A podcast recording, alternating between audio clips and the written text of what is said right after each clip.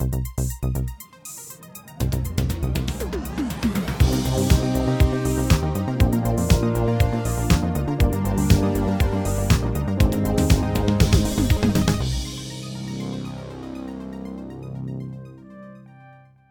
Hallo und herzlich willkommen zu der Episode 168 vom Outcast. Äh, es wird wahrscheinlich die längste Episode ever. Nein, who knows, vielleicht. Ähm, wir reden heute über einen sehr langen Film, darum könnte es allenfalls auch lang gehen. Wer ist, sind wir? Das ist die erste Frage, die wir beantworten heute. Ich bin der Nicola. Dann äh, Petra ist dabei. Hallo! Und der Marco ist dabei. Heyo! Heyo! Genau, der lange Film, äh, ihr habt es wahrscheinlich im Titel schon gesehen, ist Zack Snyder's Justice League. Genau, das ist unser Hauptthema heute. Wir werden den besprechen und dann anschließend an den kommt noch äh, das Morgen-Special, wo wir Breakfast at Tiffany's und ähm, The Breakfast Club besprechen, wo Petra und Simon mir aufgetragen haben zum Schauen drei sehr, sehr verschiedene Filme, die wir, wo wir heute besprechen. Äh, ja, die zwei äh, am Schluss haben nur den Morgen gemeinsam im Titel, aber das wäre es auch schon gewesen.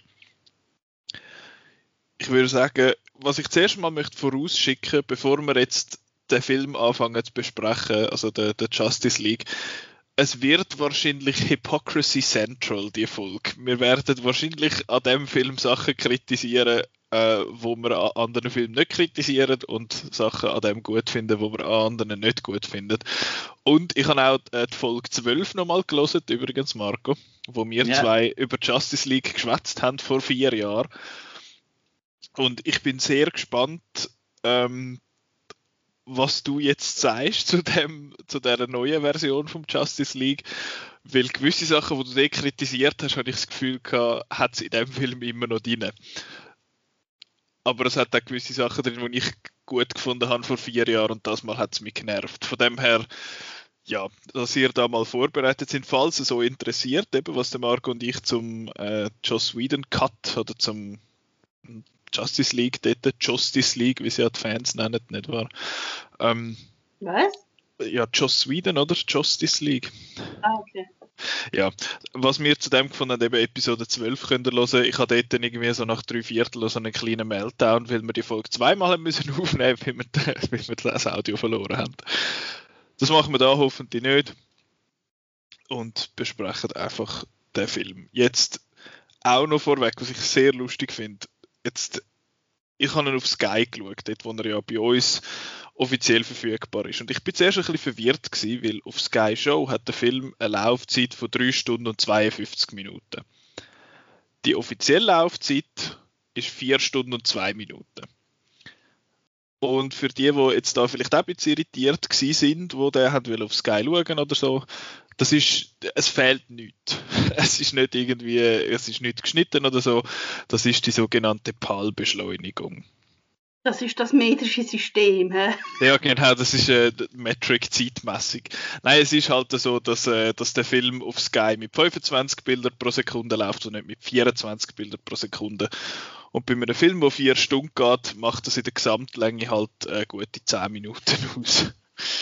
Genau, für die, wo das vielleicht ein bisschen verwirrt hat.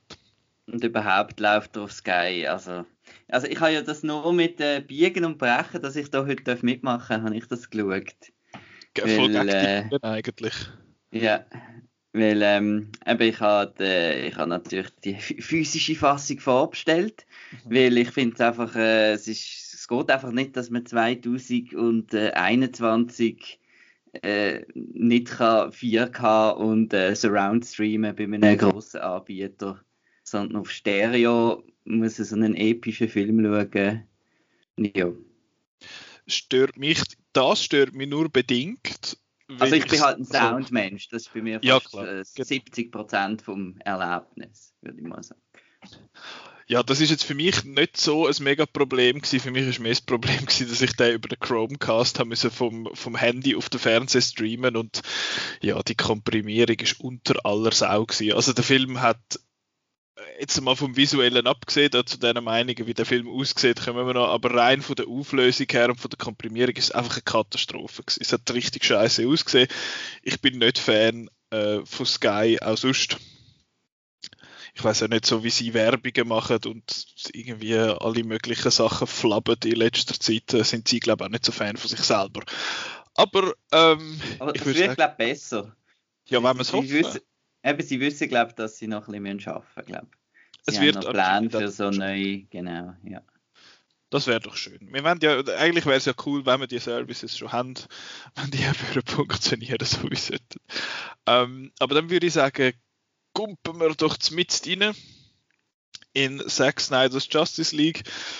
Die Vorgeschichte, vielleicht noch ganz kurz zu dem Snyder Cut, eben vor vier Jahren ist der Justice League rausgekommen und alle haben, also den hat irgendwie niemand wirklich gut gefunden, weil der Film hat ähm, wollen schlussendlich so die Marvel-Fans und DC-Fans abholen, hat schlussendlich aber niemand abgeholt. Jetzt, äh, beziehungsweise dort ist ja dann das Problem gewesen, dass, glaube in der Post-Production ist, ähm, also hat am Zack Snyder, wo der Regisseur ist, und der Deborah Snyder, also seine Frau, wo Produzentin ist, äh, ihre Tochter hat sich das Leben genommen dort. Und er ist dann so ausgestiegen und hat gefunden, ich, ich kann das im Moment jetzt nicht machen, verständlicherweise. Und hat sich aber, glaube ich, auch sonst schon irgendwie gestritten mit dem Studio dort, weil sie halt irgendwie nicht das haben wollen, was er hat wollen. Und er ist dann, ist dann gegangen und dann hat Warner Brothers Studio hat dann den Joss Whedon dazu geholt, wo ja vorher Avengers und Avengers Age of Ultron gemacht hat und dann gefunden, hey, komm, kannst du da den Justice League fertig machen? Und das hat er gemacht. also er hat seinen Job schlussendlich gemacht. Er hat den Film rausgebracht, er hat ihn abgeschnitten, er hat glaube ich irgendwie 30% neu geschrieben und neu gefilmt. Und ja, der Zack Snyder hat dann über viele, viele Jahre den Snyder Cut angeteased und hat gesagt, hey, der gibt's im Fall und alle seine, seine kleinen DC-Minions hinter sich vereint und gefunden, hey, release den Snyder Cut und so. Und jetzt hat Warner Brothers nachgegeben und gesagt, also gut, dann mach du das Ding. Und jetzt hat der, der Zack Snyder eigentlich seinen Film können zusammenbauen. Hat sogar noch Und, äh, 70 Millionen bekommen. Genau, Und das hat sich sogar noch mehr gesehen. ja, die Zahlen, die sind so ein bisschen with a grain of salt äh, zu genießen. Aber er hat auf jeden Fall nochmal einen rechten Batzen bekommen für, glaube wenige Reshoots, aber vor allem halt äh, Effekt, Effects-Work und äh, Post-Production-Stuff, wo er noch hat müssen machen für den Ja, Film. Und jetzt Ich nehme an, dass sie alles mit dem Superman neu gedreht haben. Sie hat wahrscheinlich vieles müssen neu machen, ja. Wegen dem Schnauz. Ja, gut, der Schnauzgate, der, der, der Teil ist eh weg, der fällt eh, weil der Zack Snyder hat ja gesagt, er hätte keine einzige Einstellung vom äh, Whedon übernommen. Das hat er alles entsorgt und wirklich nur sein eigenes Zeug reingenommen. Äh, jetzt einmal für die Leute, die das Gefühl haben, dass der Cut entstanden ist, weil Warner Brothers nachgegeben hat und gefunden hat, also gut, äh, die Fans möchten das und sie machen das jetzt also aus Goodwill quasi, das ist ein bisschen gutgläubig, habe ich das Gefühl.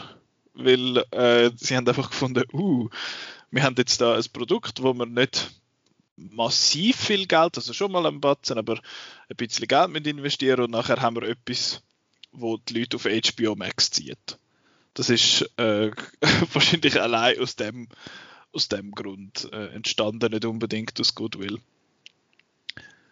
Ja, das Ja, noch. das ist so ein bisschen das, das Gefährliche, genau. Das äh, ist ja auch das mit dem Sonic und so, haben die Leute wieder verglichen mit, ja, weil sobald die Leute irgendetwas äh, reklamieren, dann, Mhm.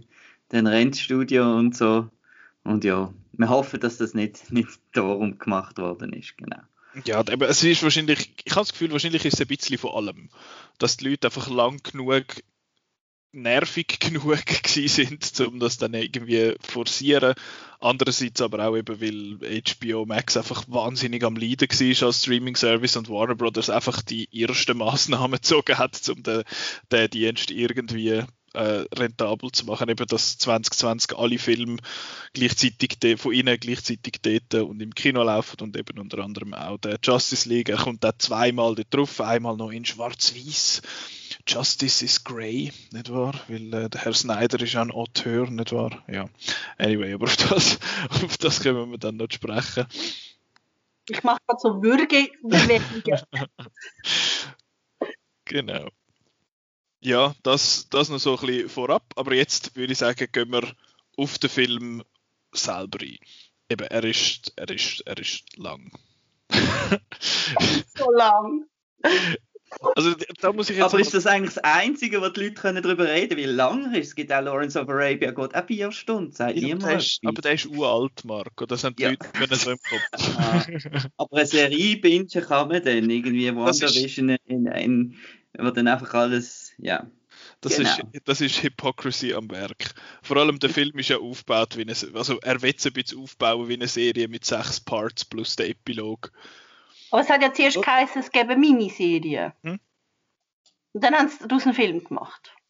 Also zuerst ist es ein Film gewesen, dann eine Serie, eine Miniserie und dann ist es wieder ein Film geworden und jetzt ist es so ein Film mit Teile. Dann Aber vielleicht jetzt- gerade die erste Frage, ob ihr alle am, Sch- das würde mich jetzt noch wundern, wie, wie ihr da geschaut habt. Ob ihr eine Pause gemacht habt. Also ich oder hab- nicht. Ich habe eine Pause gemacht dazwischen, weil ich, äh, weil ich schlecht geschlafen habe und müde gewesen bin und bin noch einen, Nap gemacht, aber ich habe in zwei Teile geschaut, in dem Sinne am gleichen Tag. Ich habe in zwei Teilen geschaut an aufeinanderfolgenden Übung, weil ich habe spät angefangen. Ich habe erst um 10 Uhr angefangen und dann so am Morgen um 1 oder um halb 1 habe ich gefunden, jetzt muss ich aufhören. und dann habe ich nächsten Abend weitergeschaut. Okay.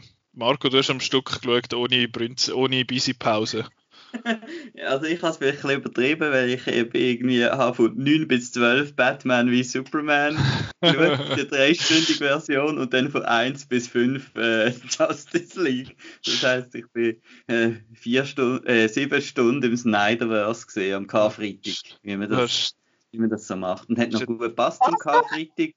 Ja, Eben, das passt genau Ja, zur ja, ja. Auferstehung und so. super. Ich habe äh, bei BVS übrigens auch nochmal geschaut, weil ich ja den, nach dem Kino habe ich den eigentlich nicht mehr gesehen gehabt.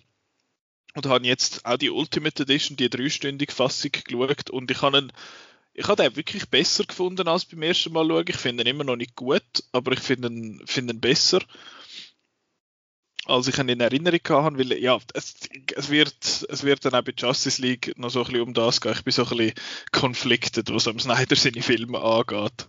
Und ja, Justice League, jetzt der, die vier Stunden Cut ist jetzt so ein bisschen, wie sagt man dem, so ein bisschen sein Magnum Opus in allen möglichen Belangen. Aber ja, Markus, es ist schon ein bisschen so, dass alle nur können darüber reden wie lang das er ist. Wie halt, that's what she said. Ähm, äh, wie, wie wo der Irishman halt rausgekommen ist, wo auch alle darüber geredet haben, wie lang das der Film ist und nicht wirklich um was es geht. Aber dann würde ich sagen, lassen wir die Länge mal auf der Seite. Also vielleicht noch schnell zum, was man vorher gemacht hat. Ich habe eben keinen von den alten Filmen geschaut. Also wie, ähm, also erstens mal aus, aus fehlendem Interesse, aber ich habe, also ich habe den, den, den Batman vs. Superman habe ich, ich habe im Kino gesehen und dann habe ich ihn wahrscheinlich mal noch im Fernsehen gesehen irgendwann. Und ich habe dann den Justice League jetzt noch also die neue Version angefangen zu schauen und dann habe ich wie gemerkt, ich glaube, ich bin so, obwohl ich ja sehr interessiert bin an Superheldenfilmen, bin ich wie so gerade der, der Durchschnittsfilmzuschauer und für die bringt das wahrscheinlich nichts, den Film zu schauen, weil, ich meine, ich habe den Batman vs. Superman gesehen, wo er rausgekommen ist, dann habe ich den Justice League gesehen, wo der rausgekommen ist und sie dort nichts mehr von dem. Und das ist ja jetzt eigentlich wieder der Anschluss an Batman vs. Superman. Wann ist das? gewesen? 2015? 16. 16. Und wie, es ist so, also es ist wie so, der Anschluss fehlt mir so ein bisschen, also ich habe den gesehen, aber es ist schon so lange her, dass es wie so, äh, so Schulterzucken ein bisschen. Und ich, ich glaube, ich glaube, es gibt viele Leute, die sehr enthusiastisch auf den Film gewartet haben, aber ich, ich glaube, es, sind, es gibt viel mehr Leute wie ich, die jetzt finden so, mm, ja, pff, was? Also, ich, ich, eben, es ist, man hat immer das Gefühl, das sind so riesen Filme, wo irgendwie mega Blockbuster und irgendwie alle warten auf die, aber wahrscheinlich ist es eine relativ kleine Anzahl von Leuten, wo, wo voll auf das einsteigen und wo der Film anspricht, weil es ist ja eigentlich eben, es ist die Verbesserung von einem Film, wo viele eh schon gefunden haben, ja, ja, schaut man es und dann hat man es wieder vergessen. Und es ist bei uns auch auf einem Service, wo nicht viele Leute haben. Also Ja. Sky schon, ich habe jetzt da keine Zahlen, aber ich gehe mal davon aus, wenn man so ein bisschen umfragt im Freundeskreis oder so im Bekanntenkreis, dann gibt's dann gibt's Netflix und Disney Plus und das war's. Sky Show ist da nicht wirklich Teil von dieser Konversation und die, die ihn wirklich wollen sehen, die haben ihn vor zwei Wochen abgeladen. also die, die ihn wirklich wollen sehen und Sky nicht haben, die haben ihn einfach abgeladen. Weil äh, ja, bei uns in der Schweiz ist er ja aus Gründen auch noch zwei Wochen später rausgekommen als sonst überall. Darum besprechen wir den Film übrigens auch erst heute und nicht schon vor zwei Wochen. Äh, ja, Aber ja, er ist, er ist ein direkt Sequel zu Batman wie Superman. Also für mich so das am Stück schauen mit Batman wie Superman, das eben das passt. Das ist eigentlich, es geht eigentlich relativ, eben es geht direkt weiter eigentlich am Mhm. Schluss von Batman wie Superman. Von dem her empfiehlt sich schon noch, den vorher nochmal zu schauen, denke ich. Auch das Ja, ich, ich habe es eben, mit dem, ich habe es eben auch Ah. gemerkt. da mit Und das- Crash des Schiff und, und, und so weiter und all das Zeug, genau. Und das ist halt auch. Ich finde es eh interessant, dass bei dem DCEU ist es eigentlich. Es ist nicht wirklich ein DCEU, es ist das Snyderverse mit seinen drei Filmen, die eigentlich Sequels sind aufeinander. Und die Mhm. anderen Filme, Aquaman, Wonder Woman, Shazam, das ist alles komplett separat. Das hat, habe ich das Gefühl, hat weder inhaltlich noch äh, sonst irgendwie von der Darstellung der Figuren irgendetwas miteinander zu tun. Es sind zwar die gleichen Schauspieler, die technisch gesehen die gleiche Welt spielen, aber ich habe das Gefühl, es ist, eigentlich ist es nicht das DCEU, sondern es ist im Moment die Snyder-Trilogie. Oder? Sind ihr da, stimmen ihr mir da zu, oder? Ich glaube, aber das hat auch, ein bisschen- ich glaube, über das haben wir schon mal geredet wahrscheinlich. Aber ich glaube, es hat damit zu tun, dass zum Beispiel Marvel geht halt anders vor als DC. Also Marvel hat von Anfang an wie so eine, eine Idee gehabt und dann passiert es halt, wenn, wenn man irgendwie jemanden anstellt, einen Regisseur zum Beispiel, wo mit dem mit der Idee irgendwie, wo das nicht reinpasst, dann lässt man den auch gehen, wie zum Beispiel der Edgar Wright. Mhm. Und Warner hat das eigentlich schon also sehr früh angefangen, wie zum Beispiel mit dem Tim Burton, dass man wie einen Künstler anstellt, wo eine Vision hat, wo man kann umsetzen und dann ist es nicht wie so ein Masterplan im Hintergrund, wo man etwas vorausplant, sondern man lässt den Künstler einfach machen.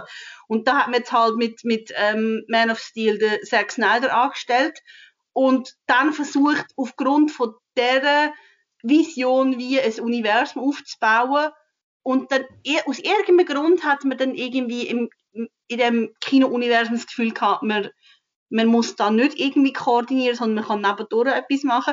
Aber es ist auch lustig, dass zum Beispiel eben Wonder Woman und, und Aquaman sind super erfolgreich gewesen. Mhm. Und das Düstere hat eigentlich immer so ein bisschen enttäuscht, dass er so, ja. Also Batman wie Superman ist ein rechter, also ist finanziell hat ja gilt ja als Flop, das ist ja nicht. Der hat ja überhaupt nicht so viel eingespielt, wie er hätte sollen. Und Justice League ist ja der DCEU-Film, der glaube am wenigsten eingespielt hat von allen zusammen. Also der, der im Kino gelaufen ist. Und das Lustige ist ja noch, dass der, der, der Snyder eigentlich vom, vom Nolan empfohlen worden ist am Studio. Habe ich noch gehört, genau. Er ist auch immer noch Executive Producer, der ja. Nolan.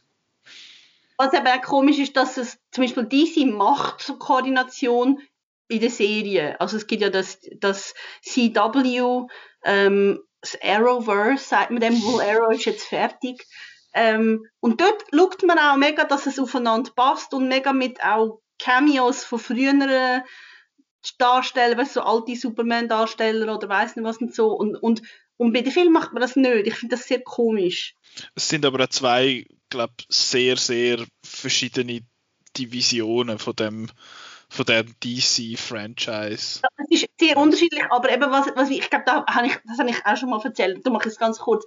In der zweiten Season von Arrow kommt Suicide Squad und die sind dann alle in der dritten Staffel wie gekillt worden, weil, weil dort der Film geplant war und sie haben das Gefühl gehabt, man kann nicht zwei verschiedene Umsetzungen vom Suicide Squad haben, dass das die Leute verwirrt. Und Suicide Squad in Arrow war mega cool gewesen.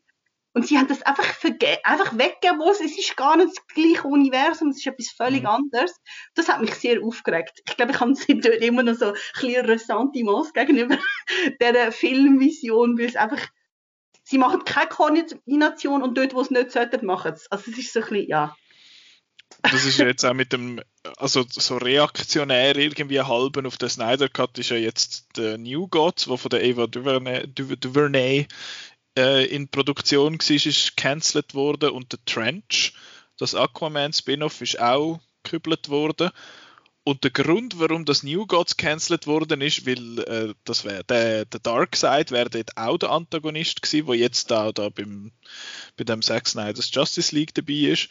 Und da hat Warner gefunden, ja, das hätte die Leute jetzt verwirrt, wenn es zwei verschiedene äh, Dark Sides Dafür machen sie drei verschiedene Joker. Also sie machen also... sieben verschiedene Joker und acht Batman und sie haben im Moment, sie haben im Moment im Fernsehen äh, und im, im DCU zwei verschiedene Superman. Sie haben einen neuen Superman geplant, wo man nicht weiß, ob der Henry Cavill dabei ist. Also ja, sehe ich jetzt irgendwie nicht so ganz die, äh, die Begründung. Äh, ja, das, das finde ich komisch. Ich weiß eh nicht, was, was, was Warner und also vor allem Warner im Moment, was denen alles durch den Kopf geht. Aber ich würde jetzt eigentlich gerne wieder so ein bisschen zum Film reinrollen. Weil jetzt haben wir äh, 20 Minuten gefühlt über anders als wirklich über den Film geschwätzt. äh, ich möchte zuerst mal schnell ein bisschen erörtern, wo das wir stehen zu dem Film. Äh, Marco, ich frage zuerst dich, wie hast du Zack Snyder's Justice League gefunden?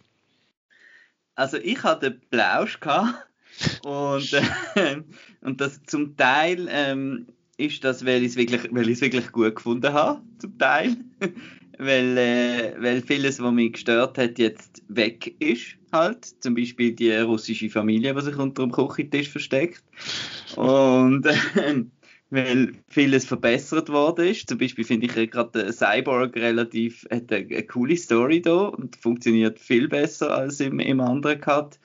Und, ähm, und der, eben gewisse Sachen, die einfach, ja, eben mit der doppelten Zeit halt natürlich viel mehr Gewicht haben. Ich finde, der Bösewicht hat, ist, habe ich sau doof gefunden im Original.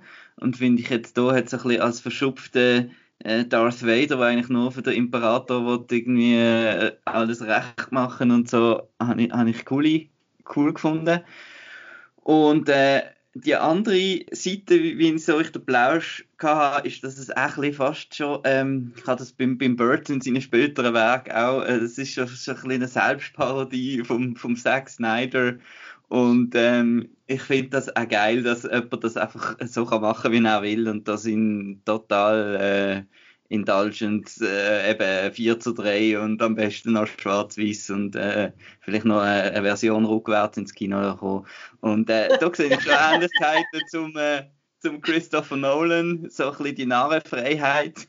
Ähm, äh, wo man ihm da gibt. Und ich finde das, find das noch cool, wenn jemand so, so weit ist, dass er das kann machen kann und eigentlich vieles davon ziemlich, äh, eben, das kommen wieder meine Jupiter Ascendings und so weiter, einfach ziemlich äh, bonkers auf Englisch gesagt ist. Und äh, ja, ich finde das noch cool. Solange es unterhaltsam ist und ich habe es jetzt in dem Fall unterhaltsam gefunden ich finde das so interessant beim Zack Snyder, dass der die Narrenfreiheit hat. Das macht überhaupt keinen Sinn er hat kaum Box-Office, äh, wirklich Box-Office-Erfolg gehabt bis jetzt mit seinen Filmen, oder?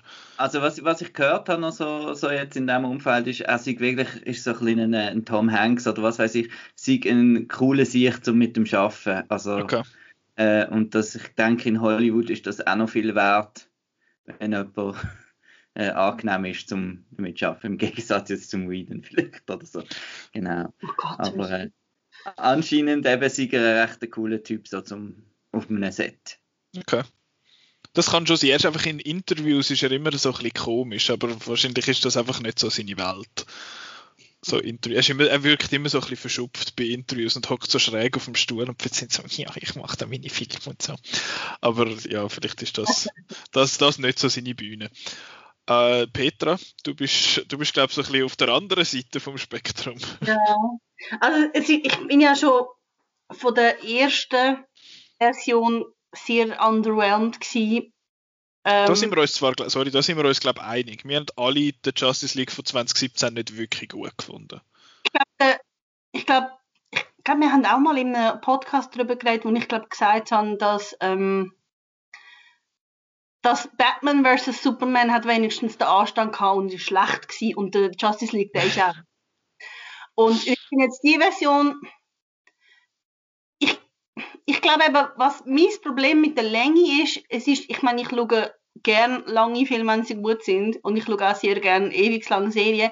Und ich glaube, der Film ist einfach, der, es ist nicht gerechtfertigt, dass das so lang geht, weil es ist einfach nicht, nicht so gut, dass man so lange möchte schauen und hören. Ja. Also, also es gibt viele kleine Sachen, die mich aufregen, wo man sicher noch lang und breit darüber reden aber ich glaube, was mich halt wirklich stört, ist, dass ewige Slow-Motion-Scheiße. Ich glaube, die erste, ich meine, gerade etwa sechseinhalb Minuten, bis mal jemand etwas sagt und die ganze Zeit ist einfach Slow-Motion. Sechs Minuten einfach Slow-Motion. ich habe so gelacht. Wieso? Nein! Also, das hat mich so aufgeregt. Und auch ganz viele andere Sachen und so. Ich vermute, dass ich jetzt die Version besser finde als die erste. Äh, ich glaube, ich kann sie jetzt schlechter bewerten, weil ich einfach finde, es ist so prätentiös, so einen langen Film daraus zu machen und, und wirklich einfach voll auf episch ernst zu machen und irgendwie das Gefühl haben, er ist der geilste. Da habe ich mir jetzt wirklich einfach so Flatbox irgendwie so einen Stern gegeben. Ähm, aber ja, ich finde ich find wirklich, es ist so, äh, ja, es ist, es ist anstrengend, das zu schauen. Was ich gut gefunden habe, muss ich Marco wirklich recht geben, der, der Cyborg ist halt wirklich viel besser dargestellt. Also er hat eine Storyline, weil man hat ja jetzt in den letzten Monaten so ein, bisschen gehört, dass der, das Joss Whedon offenbar etwas gegen Schwarze hat. Ja, und einfach, äh, wie es geschnitten hat und so, ja. Also es ist so ein Film, den ich jetzt nicht unbedingt würde jemandem empfehlen, aber ich glaube, es ist so ein Film, wenn man sich für Superhelden interessiert und auch DC, dann würde ich schon eher sagen, die Version als die alte. Ja. Und wenn man nicht möchte vier Stunden schauen, dann kann man nach Part 6 und vor dem Epilog einfach abschalten. Das stimmt, ja genau, das ist eine gute Idee. Aber was natürlich auch krass besser ist, dass der, der Unschnauz weg ist. das muss ich wirklich weg. Das, ist, das, ist, das hat mich extrem gestört in der Whedon-Version. Es gibt ja Leute, die es nicht sehen. Hm. Aber ich glaube, die sind blind. Ja, das ist schon viel besser gewesen. Okay. Ich, ich finde es immer noch schwierig, weil ich äh, jetzt bei dem Film ist es ein bisschen so, ich habe das Gefühl, Zack Snyder's Justice League ist eine vierstündige Masturbationssession vom Zack Snyder. Ja, ja, ja aber ich kann gleich irgendwie nicht wegschauen. Was jetzt irgendwie fälscher tönt, dass ich es eigentlich beabsichtigt habe. Du Lüftling, du! ja, uh, nein, lieber nicht. Ähm, ich finde es schwierig. Eben, der, ich muss sagen, mir hat die Länge nicht so zugesetzt, wie ich befürchtet habe. Ich habe auch, äh, als ich Batman wie Superman nochmal geschaut habe, ich habe auch dort das Pacing nicht so schlecht gefunden, wie ich das in Erinnerung hatte. Und jetzt auch bei dem, ich habe zwar das Gefühl, die ersten 90 Minuten oder so, dass man das muss sagen bei so einem Film, die ersten 90 Minuten sind so, so semi-spannend. Und eben das, Petra, was du gesagt hast, mit den ersten 5, 6 Minuten, wo du einfach wirklich nur in Zeitlupe den Superman schreien hörst, und ich gefunden, ist das dein Scheiß Ernst? Ist das jetzt der Film, den wir jetzt gesehen bekommen? Ähm, und ich finde es ja großartig. IGN hat äh, tatsächlich einen Artikel geschrieben, sie haben gemessen, wie viel Prozent vom Film in Slow Motion ist, und es sind fast genau 10 Prozent. es fühlt sich sehr viel länger an. Das ist, äh, ja, das ist, es ist recht krass. Aber ich habe ich hab einfach hure viel Gedanken zu dem Film und ich habe sehr Mühe, um die irgendwie konkret zu formen, konkret irgendwie zu strukturieren und vor allem nachher auch konkret dann äh, rauszubloddern. Es ist einfach, es ist einfach viel. Ich finde, der Film ist einfach viel äh, in, in vielen Sachen. Und ich finde, Marco, wir haben schon, und Petra, wir haben schon, bevor wir jetzt da die Folge aufgenommen haben, ist das Thema 4 zu 3 schon mal gekommen. Petra, du hast gefunden, oh, das ist mega grusig, und Marco, du hast gefunden, nein, das hat schon seinen Wert. Und ich finde es ich find's auch ein bisschen scheiße, muss ich sagen. Ich bin zuerst nicht sicher, ob etwas bei mir nicht stimmt. Das so, hat man viel gesagt. Stimmt das? Ist das wirklich so? Und ich finde ich find einfach, ich meine, jetzt hat doch jeder irgend so einen riesen Fernseher und all so möglich Cinemascope und Und jetzt kommt einfach so, so die alte Fernsehformat Kiste wieder und ich habe gefunden, das kann es doch nicht sein. ich will, ich will gerne von Marco hören, warum das er jetzt das noch cool gefunden hat. Oder hat, hast du es überhaupt cool gefunden? ich habe es sehr cool, ja, ich habe es cool gefunden und ich finde auch seine, ich weiß nicht, ähm, ob der seine Argumentation und so weiter ein bisschen recherchiert hat. Ja, ja, ich habe hab dann gegoogelt. Was hat ähm? Sorry. Also, also zum ersten Mal eben, dass, dass, dass so das Mächtige, die Helden und so immer eigentlich äh, eher ist vertikal, oder? Ich habe immer einen Durcheinander. Mhm. Vertikal sind, oder? Die stehen so da, so die Tower über einem. Ähm, zum einen und das andere ist, dass das näher am, ähm, am IMAX, am ursprünglichen IMAX-Format dran ist als, als Breitbild. Und ich kann mir jetzt wirklich vorstellen, dass das recht geil wäre, so auf einer IMAX-Leinwand, das, das 4 zu 3. So eben mega hoch und, äh, und so. Und es gibt halt, ja, und ich finde halt, es ist etwas anderes. Und äh, schon nur das äh, haben wir, die so viel Film schauen, habe ich mich gefreut, wenn einfach mal etwas anderes ist. Und ähm, ja, ich, ich freue mich auch, ich werde auch die schwarz-weiße Version noch schauen, sobald sie da ist. Äh, ja, ich finde das lässig, wenn Filme machen mit der, mit Technologie und mit dem Weg, wie wir schauen, spielen solange es nicht äh, ein, ein Handyformat ist von Quibi oder wie das so. Quibi. Habt ihr gewusst, dass Quibi für Quick Bytes gestanden ist? Ja. ja.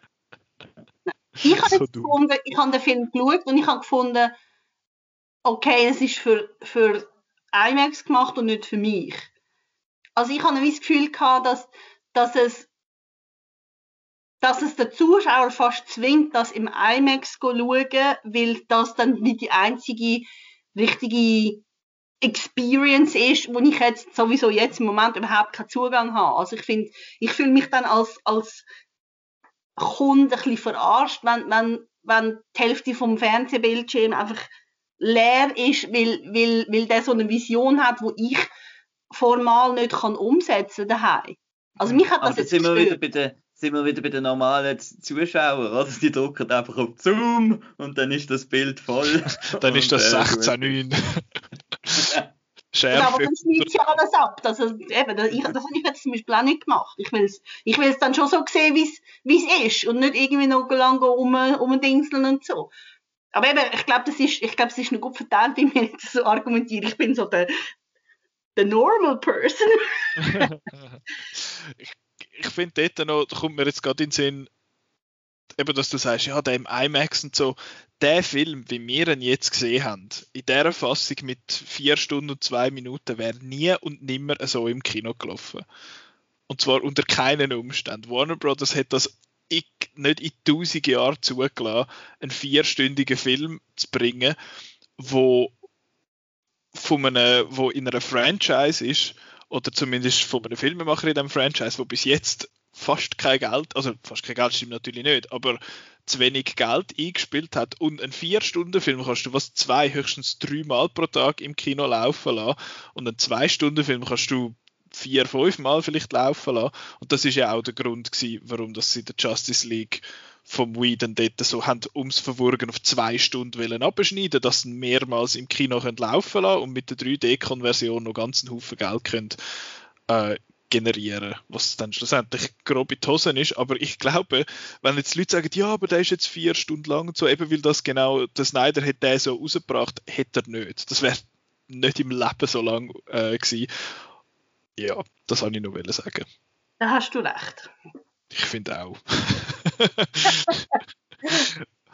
ja, ich, ich finde das, ich habe das 4 zu 3 ein bisschen doof gefunden. Ich finde es halt doof, eben, Petra, wenn du sagst, ja, es ist die Hälfte vom, vom Fernsehbildschirm, wo quasi schwarz ist. Das ist ja theoretisch bei einem 21-9-Film, oder was ist, was ist die Ratio dann? Marco, Ratio? 35 zu 1, ja. Ja, genau. Das ist, das ist ja dann theoretisch auch so dann sind die Balken einfach oben und nicht links und rechts. Aber unsere Augen sind ja nebeneinander und darum sehen wir die Breite besser.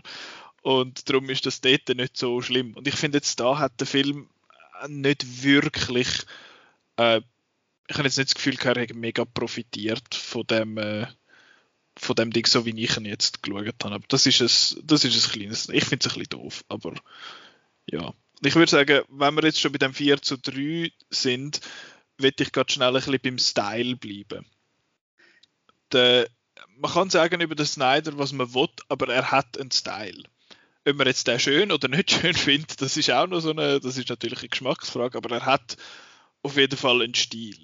Ich, ich will da sagen, ich finde, was er da gemacht hat, habe ich das Gefühl, er hat einfach den Kontrast aufgedreht und äh, wie sagen wir, die Helligkeit abtun. Im Gegensatz zum, äh, zum Whedon Cut. Und ich finde eigentlich die Ausleuchtung, wie er das Lighting macht von seinen Filmen, jetzt, oder zumindest da, ist eigentlich cool, aber ich finde sein Color Grading eine Katastrophe. Die Leute sollen mir noch einmal sagen, dass die Marvel-Filme zu grau sind. Sag ich, sag ich. der, ist, der, hat einfach mehr Kontrast. Der hat, hat man einfach den, hat man den Kontrast ein bisschen aufgeblasen. Aber nein, es ist, sind natürlich komplett verschiedene visuelle Stile. Marvel-Filme sind einfach grau und kontrastlos und der Film ist einfach sehr kontrastreich und einfach komplett entsättigt. Also es hat eigentlich das, das keine Farbe mehr bisschen off-topic, aber ich habe hab gerade äh, heute noch äh, Falcon und Winter Soldier irgendwie die dritte Folge geschaut. Und jetzt, Marvel hat wenigstens irgendwie jetzt äh, den Vorteil, dass es einfach auch, am, also es sieht aus wie ein Kinofilm, weil ja die schon nach Fernsehen aussehen. Also irgendwie, es, es, ist kein großer Unterschied jetzt von Serie zu Film. Es passt ähm, zueinander. Und der Snyder, also mir hat äh, ich habe ja Du hast das wahrscheinlich angesprochen mit der alten Episode los. Ich habe dort reklamiert, wie grusig der Film aussieht. Genau. Äh, vor allem. Und ich finde, der sieht jetzt viel besser aus. Also, ich weiß nicht, dass irgendwie das, ähm, ich, ich weiß noch genau, dass ich gesagt habe, ja, eben, die sind einfach die ganze Zeit vor der Greenscreen und das ist grusig. Und das ist da auch so. die sind auch die ganze Zeit vor der Greenscreen. Aber irgendwie ist es weniger grusig, weil es wirkt irgendwie alles viel künstlicher. Und dann kann ich das wie, also, weil halt eben auch das Color Grading und alles so extrem ist, mhm. dann ist es irgendwie stimmiger. Also es ist total stimmig ineinander rein, finde ich. Ich finde einfach, die Stimmung ist ein bisschen scheiße. es ist auch teilweise so dunkel gewesen, da weiß ich jetzt eben nicht, ob das daran liegt, dass ich es vom Handy über den Chromecast auf den Fernseher gebracht habe. Aber ich habe teilweise wirklich gefunden, es ist einfach zu dunkel. Und das ist das, was mich ja dort bei Suicide Squad auch schon gestört hat, dass man teilweise einfach nichts gesehen hat. Und das ist mir da äh, öppe die auch mal so gegangen. Und das Und ja, nicht so toll. Mir hat es noch zum Teil ein bisschen, ist nicht äh, Grand Budapest, ist auch ein 4 zu 3, oder? Ja. Glaub's, von Wes Anderson. Mir hat, das wird jetzt Blasphemie für einige sein, mir hat teilweise der Zack Snyder recht viel Ähnlichkeit gehabt mit einem, oh, mit einem Wes Anderson. Eben zum einen, dass eben der ganz klar definierte Stil und er hat wirklich auch so Shots, wo du das Gefühl hast, er ist da irgendwie im Viewfinder mit dem Lineal go, go messen, dass jetzt das schön in der Mitte ist und so. Also es sind wirklich extrem äh, gestellte, komponierte Bilder.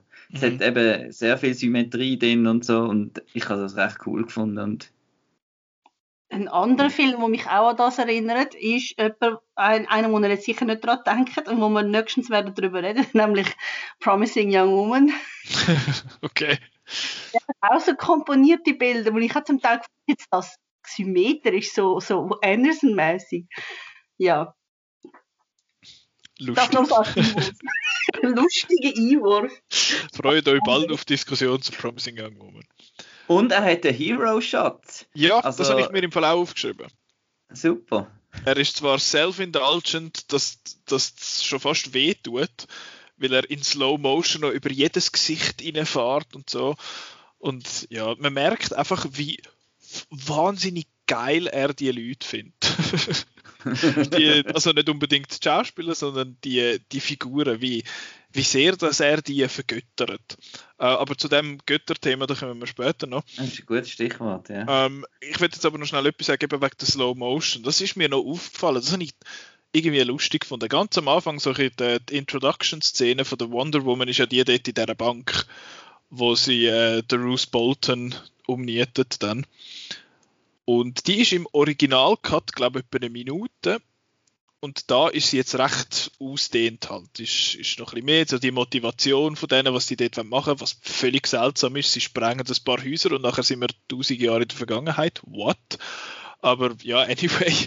Und dort in dieser Szene, das ist so eine von diesen ultra speed rampten Szenen im Original gehabt. Das, ich mag mich auch nicht mehr an viel erinnern von diesem Film, aber das mag ich mich noch daran erinnern, dass es eben das ähm, kurz vor dem Einschlag quasi bei allem, dass es dort dann auf Slow-Mo geht und der Schlag in Slow-Motion ist und nachher geht es wieder weiter, das Speed-Ramping halt. Das hat da ganz, das hat da komplett gefehlt. Das hat eigentlich, wenn ich mich recht erinnere, hat es eigentlich kein Speed-Ramping gehabt. Und das finde ich eigentlich etwas Positives. Ich finde es gut, hat er, hat er sich ein bisschen verabschiedet von dem. Ich habe mit der Szene von der Wonder Woman ein bisschen äh, gewisse andere Probleme. Aber das ist, das ist auch nochmal. Äh, Schmalspur-Feminismus. Nein, was mich dort äh, an dieser Szene stört, ist, dass es sich komplett beißt mit, wie wir die Wonder Woman in ihrem Solofilm kennengelernt haben.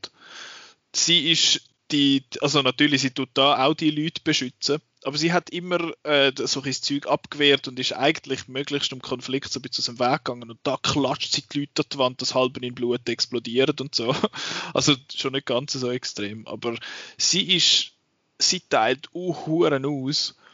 Und das ist irgendwie, ich habe irgendwie das Gefühl gehabt, das hat sich so ein bisschen mit dem, mhm. was wir gesehen haben bis jetzt. Ich finde auch, der Aquaman, wie er den Aquaman darstellt, passt überhaupt nicht zu dem, wie wir ihn kennengelernt haben, in dem Sinne in seinem Solofilm. Klar, der Solofilm vom Aquaman ist über ein Jahr später gekommen, aber jetzt haben wir ihn gesehen.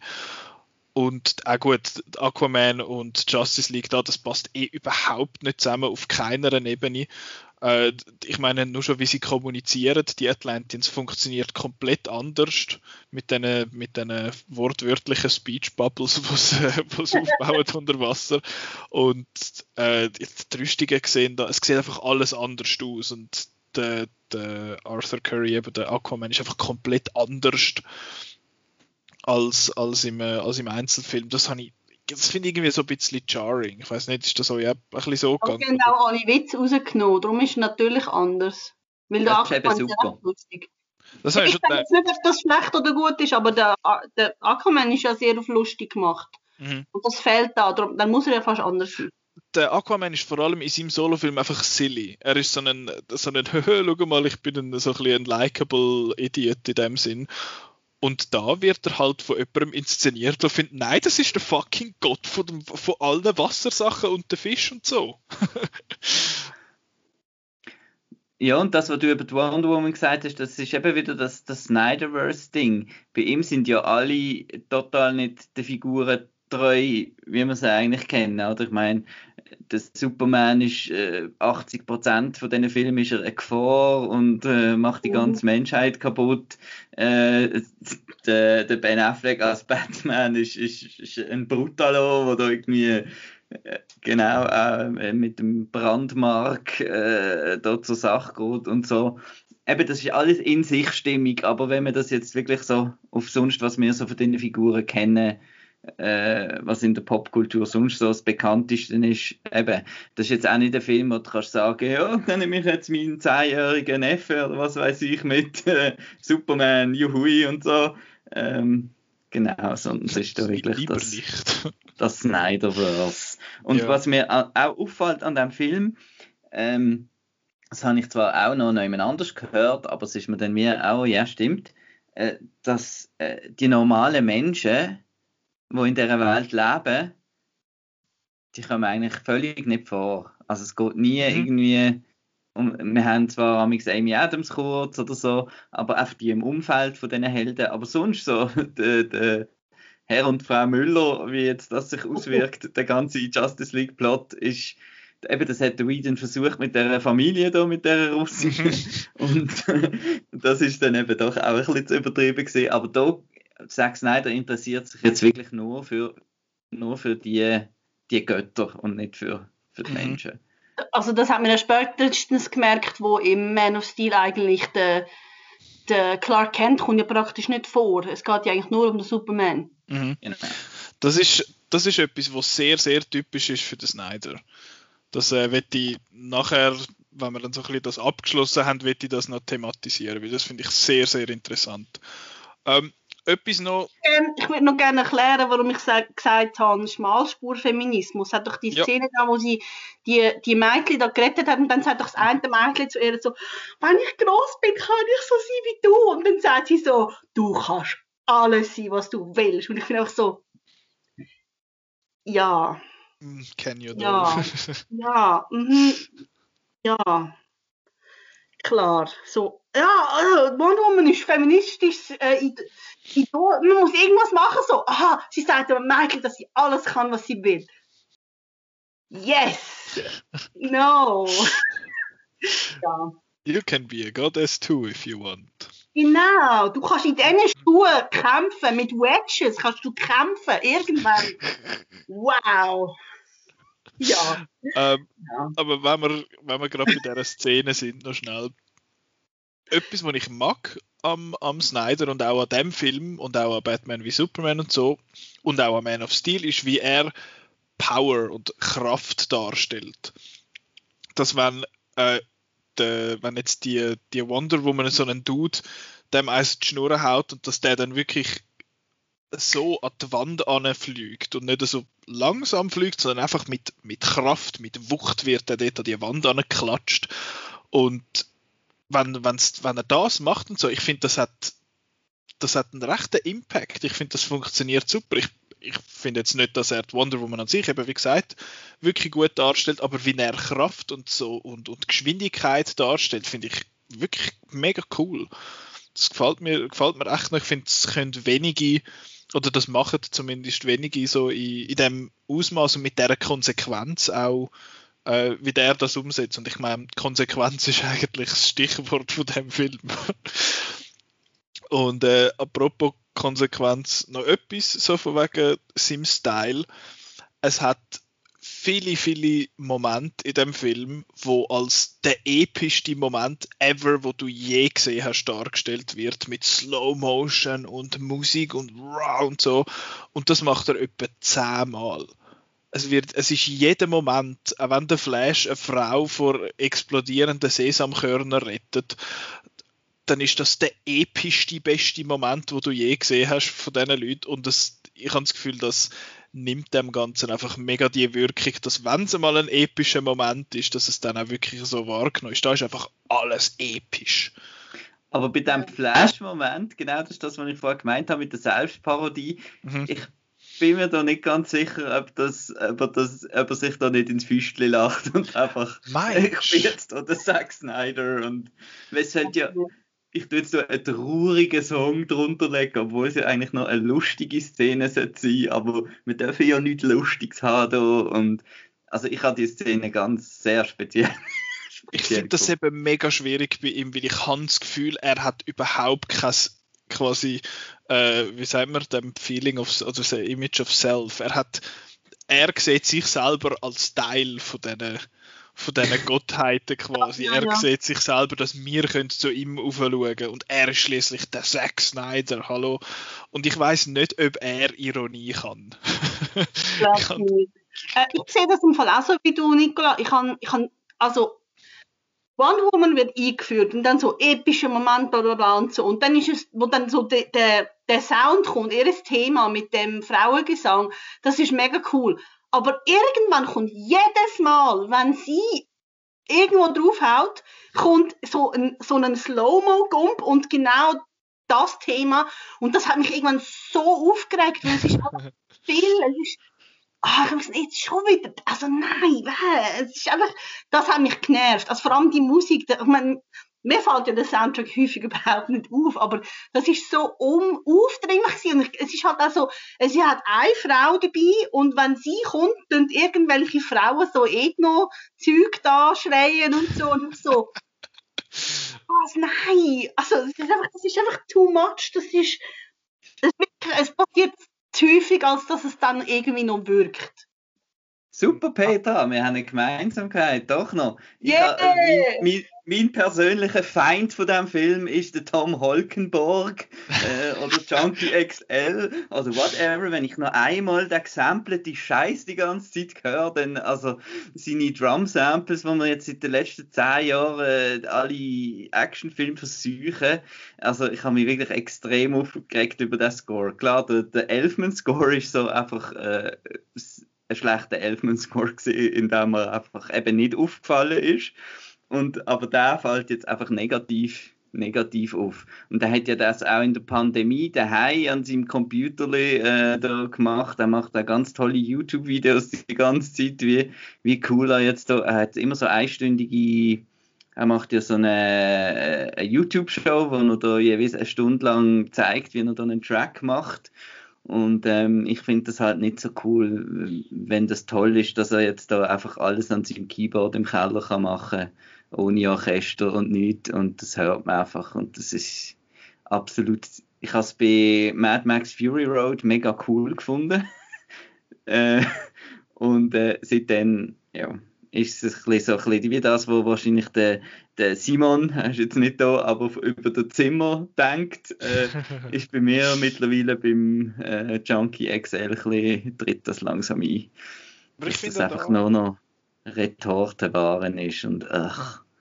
Ich finde aber, es passt auch wieder halt zum, zu dem Snyderverse, einfach das Looten und dom, dom, dom, dom, da die, das, das klöpfige Looten, äh, ja, das passt Aber eben, ich habe es jetzt also. auch noch nicht, noch nicht gut abgemischt gehört. Das ist noch der andere. Die Abmischung ist ja. wirklich scheiße. Die ist echt. Also, ich weiß eben, ich, ich habe es irgendwie drauf, drauf geschoben, dass das auf Sky Show jetzt irgendwie einfach genau. kacke läuft, aber ja, ich habe etwa die gedacht, das ist ein mega lauter Soundtrack, aber er läuft urrieselig. ja, ich, ich sage immer, ich habe keine Ahnung von dem Zeug, aber ich habe jetzt zum Beispiel auch gestern die ähm, ne, vorgestern die dritte Folge äh, Falcon and the Winter Soldier geschaut und dort kämpft der Winter Soldier mal und dann kommt sein Thema wieder und ich so, yeah! so, so, so gefärbt und so. Und das ist, das ist, das ist auch wirklich cool. Also der Soundtrack von, von Captain America, äh, The Winter Soldier ist, ist super. Äh, und, und ich habe wirklich gefunden, es ist so so das Gegenbeispiel, das ist in einer Serie und da eben so ein riesen Film und einfach die Musik ist so schlecht, dass sie sogar mehr auffällt. oh je. Aber eben, es ist auch so krass, dass es, es, es sind vier, ich habe das äh, auf Spotify schon mal ein bisschen reingelassen, es sind 54 Tracks, es geht drei Stunden und äh, 54 Minuten, glaube ich, also es ist einfach auch Wall-to-Wall -wall, äh, Hintergrundlärm, so, so gesagt. Und das passt, das passt wieder hin zum Snyder, genau. Es hat also praktisch keine Sequenz, wo nicht irgend hinten dran irgendjemand trommelt. Und in diesen acht Minuten, wo es kein Score hat, dort hat es die Musik oh, von der Flash-Szene, es hat die Musik, die schreckliche Musik vom, äh, von der Aquaman-Szene, wo er, super, Nick Cave.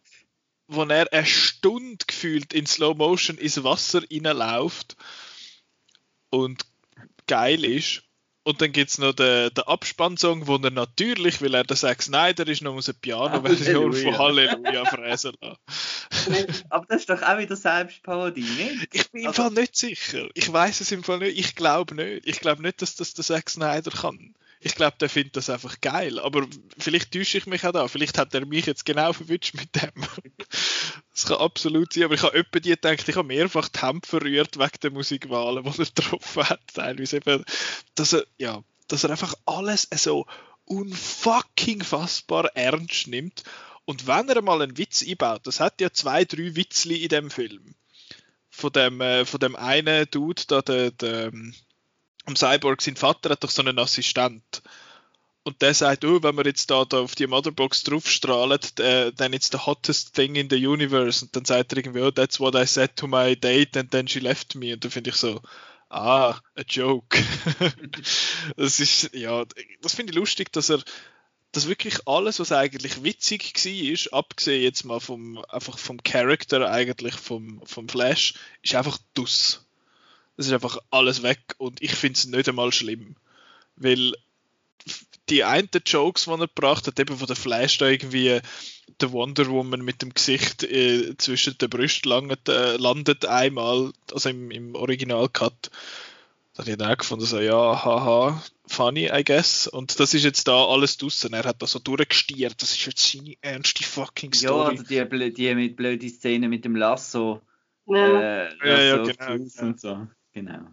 Eben, das ist alles weg. Da, halt, eben, da habe ich dann eben wieder das Gefühl, der Snyder der lässt keinen Humor zu. Was ich übrigens super finde, welche Szene das fehlt, weil diese eine Katastrophe war, ist die, die, die Gesprächsszene zwischen der Martha äh, äh, Kent und der Lois Lane, wo die Martha Kent so einen irgendwie sagt, oh, he told me that you were the thirstiest woman on the planet. Aber so, oh no, nicht thirstiest, oh, I meant hungriest oder irgend so etwas. Und das ist so ein unfucking fassbar mieser Joke gewesen wo ich, äh, ja, jetzt weiß ich, dass das der Joss Whedon geschrieben hat. Ich finde so shame on you. Das ist, das ist ultra, ultra cringe, was er dort rausgelassen hat. Das ist ganz, Aber ganz ich voll. meine, Joss Whedon hat ja die Line mit der, uh, What happens to a toad if it's struck by lightning? by geschrieben, lightning. also. Genau. Was ist die richtige Antwort? It croaks. okay. Ach, es hat, es, was gemeint ist, oder? I don't get it. Aus dem ersten X-Men-Film. Ich habe den einmal gesehen vor sieben Jahren. Ich habe das vergessen, aber es klingt lustig. Sounds fun. Also im, im Film sagt, sagt Storm, what happens to a toad when it's struck by lightning? Und dann sagt sie, the same that happens to everything else. Und dann sie Ah ja, genau. it Blitzdings. Aber die Ja. richtige Antwort wäre, it croaks. oh no. Ich habe so viele Notizen gemacht. Ich muss mal schauen, wo das wir jetzt könnte einsteigen bei den Sachen, wo wir, äh, wo wir irgendwie noch nicht gesagt haben. Hat's, hat, hat gerade jemand von euch einen Gedanken, den er Ich, loswerden? was- möchte, ich würde sonst einfach schnell gerne die Szene mit dem Flash, mit dem Unfall kommentieren. Okay. Und zwar finde ich die, die Szene in dem Hunde, was auch immer das war, es ist noch herzig gewesen. Und die Szene ist eigentlich auch noch einigermaßen gut inszeniert. Was mich einfach stört, ist so, also, es ist ein Unfall und sie ist kurz davor, mit der Fresse direkt in den Lastwagen einzufliegen. Und was macht er als erstes? Er streicht ihr die Haare aus dem Gesicht, weil jeder Nerd, der noch nie eine Frau hat dürfen anlangen, das will. Und das ist einfach nicht romantisch. Das ist creepy. Hast du gar mal Zombieland geschaut? Ja, genau. Es ist genau das Gleiche. Und it's not romantic. Stop it. Und dann als nächstes nimmt er ein Würstchen. Das habe ich so lustig gefunden, dass er zuerst irgendwie sie quasi vor den ganzen Dicks beschützt, wo er jetzt ins Gesicht fliegt. Ja, nein, nimmt er ein Würstchen. Ist einfach, ja. Aber ich muss, ich muss auch sagen, ich kann da Vorbehalt, weil ich bin ein grosser Fan vom Fernsehflash. Der ist sehr gut. Und der ist nicht nervig. Und äh, der, die Version vom Flash ist nervig und ich weiß, das ist extra, weil er halt so schnell und hyperig ist. Das, das muss leicht nerven, also das ist halt die, die Interpretation. Ähm, nein, not my Flash. Hashtag not my Flash. Also er, er wirkt ja ein bisschen wie ein Fremdkörper in dem Film, habe ich das Gefühl. Er ist der Einzige, der Witzli reißt und wo irgendwie so ein halbe self-referential Jokes macht und, und so. Und ich hatte zwar müssen schmunzeln, als er da zuerst mal die Wonder Woman trifft, jetzt, das habe ich eigentlich noch herzig gefunden. Ähm, aber sonst wirkt er wie ein Marvel-Character in einem DC-Film. Irgendwie. Das habe ich auch schon, das habe ich auch schon vor vier Jahren so ein bisschen gesagt, eben, dass der Marco ja findet, dass alle Marvel-Figuren Marvel-Figuren sind und alle ein bisschen reissen. Und da hat es jetzt halt nur eine äh, da drin und darum ist es nicht so schlimm. Fühlst du immer noch so? Oder wie findest du den Dass ich Flash? den, den Flash nicht schlimm finde, ja, ich, ich finde immer noch so, eben, weil es, er hat wirklich sehr wenig Screentime eigentlich mit Witz. Er ist Und- fucking pointless, sorry. Ich, nein, nein. ist- Außer der einmal, wo das- er äh, er, kann ja kann ja drehen und das finde ich eigentlich noch eine coole, coole, coole Idee. Doch, wenn er über Schallgeschwindigkeit äh, rennt, dann, äh, Sure. dann gibt es Gründe und dann geht Zeit rückwärts. Genau. Also das finde ich eigentlich noch cool. Also ich finde die ganze finale Battle finde ich viel besser als im Written Cut, weil halt eben jeder so ein bisschen seine, seine Aufgabe irgendwie hat und es macht irgendwie ein bisschen mehr Sinn und es ist ein bisschen mehr, mehr cool. Ich Ja, und ich meine, in der, in der alten Version vom Film hat der Flash eine Familie gerettet und jetzt hat, rettet er eigentlich das Universum. Aber ich finde, was, was beim, beim Flash halt wirklich schade ist, da ist schon mega viel von einer Story da mit dem Vater, aber es wird überhaupt nicht erklärt. Wenn du nicht weißt, wer der Flash ist und wieso sein Vater im Gefängnis ist, hast du keine Ahnung. Mhm. Es ist, Ja. es ist einfach da und es ist sowieso nicht fertig. Es ist, Ja, da will ich das sonst ist- ganz schnell einhängen, sorry. Und zwar, dass wir jetzt, jetzt können wir eigentlich mal so ein die Story besprechen. Wir haben jetzt eine Stunde geredet darüber, was wir am Film cool und nicht so cool finden, ohne bis jetzt wirklich auf die Geschichte einzugehen. Ähm, aber das ist halt so. It's called production. Nein, keine Ahnung, auf jeden Fall. Es Äh, geht um Väter, haben ihr das nicht begriffen? Es geht, vor, also es geht um Eltern vor allem, ja. Es ist sehr fest eine äh, äh, ältere Story, eben bei allen eigentlich. Ist es irgendwie, aber ja, es ist, es ist schon mehr, es ist ein Sad Dad Movie.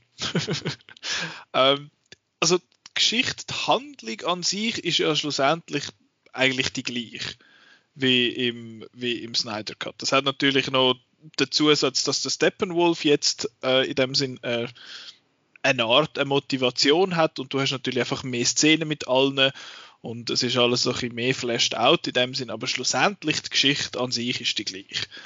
Von dem her, äh, wenn ihr die App, wenn ihr den Original-Cut gesehen habt, dann wisst ihr so ein bisschen, um was es da wird gehen. Eben, wie gesagt, es geht doppelt so lang, also hat es hoffentlich ein bisschen mehr Sachen drin. Und da möchte ich euch etwas auch fragen, was ich viel jetzt gehört habe. Es haben viele gesagt, oh, eigentlich ist da drin noch ein Cyborg Origin Movie verpackt und er ist das Herz vom Film und es ist eigentlich sein Film und ich stimme dem überhaupt nicht zu. Ich finde zwar, er hat absolut, er ist, er ist jetzt ein Character, im Whedon Cut ist er das nicht gewesen. Dort ist er einfach ein Snapchat-Filterman gewesen, der ein bisschen gut hat können hacken und jetzt ist er jetzt hat er eine Geschichte, jetzt weiß man, was so passiert ist. Er hat äh, den, den Vater, wo, wo dazugekommen ist, wo eigentlich für den Plot recht essentiell ist. Und er hat halt dann im, was sagen wir so, in den letzten 90 Minuten, der letzten Stunde, hat er wirklich die Hauptmotivation und ist dann so ein bisschen die treibende Kraft. Aber bis dort an eigentlich auch überhaupt nicht. Er hat, eben, wie gesagt, er hat wesentlich mehr bekommen zum tun, was eigentlich cool ist. Aber sonst, ich habe jetzt nicht gefunden, dass, das, dass dort ein Cyborg Origin Movie drin stattgefunden hat. Sehen ihr das anders? Marco?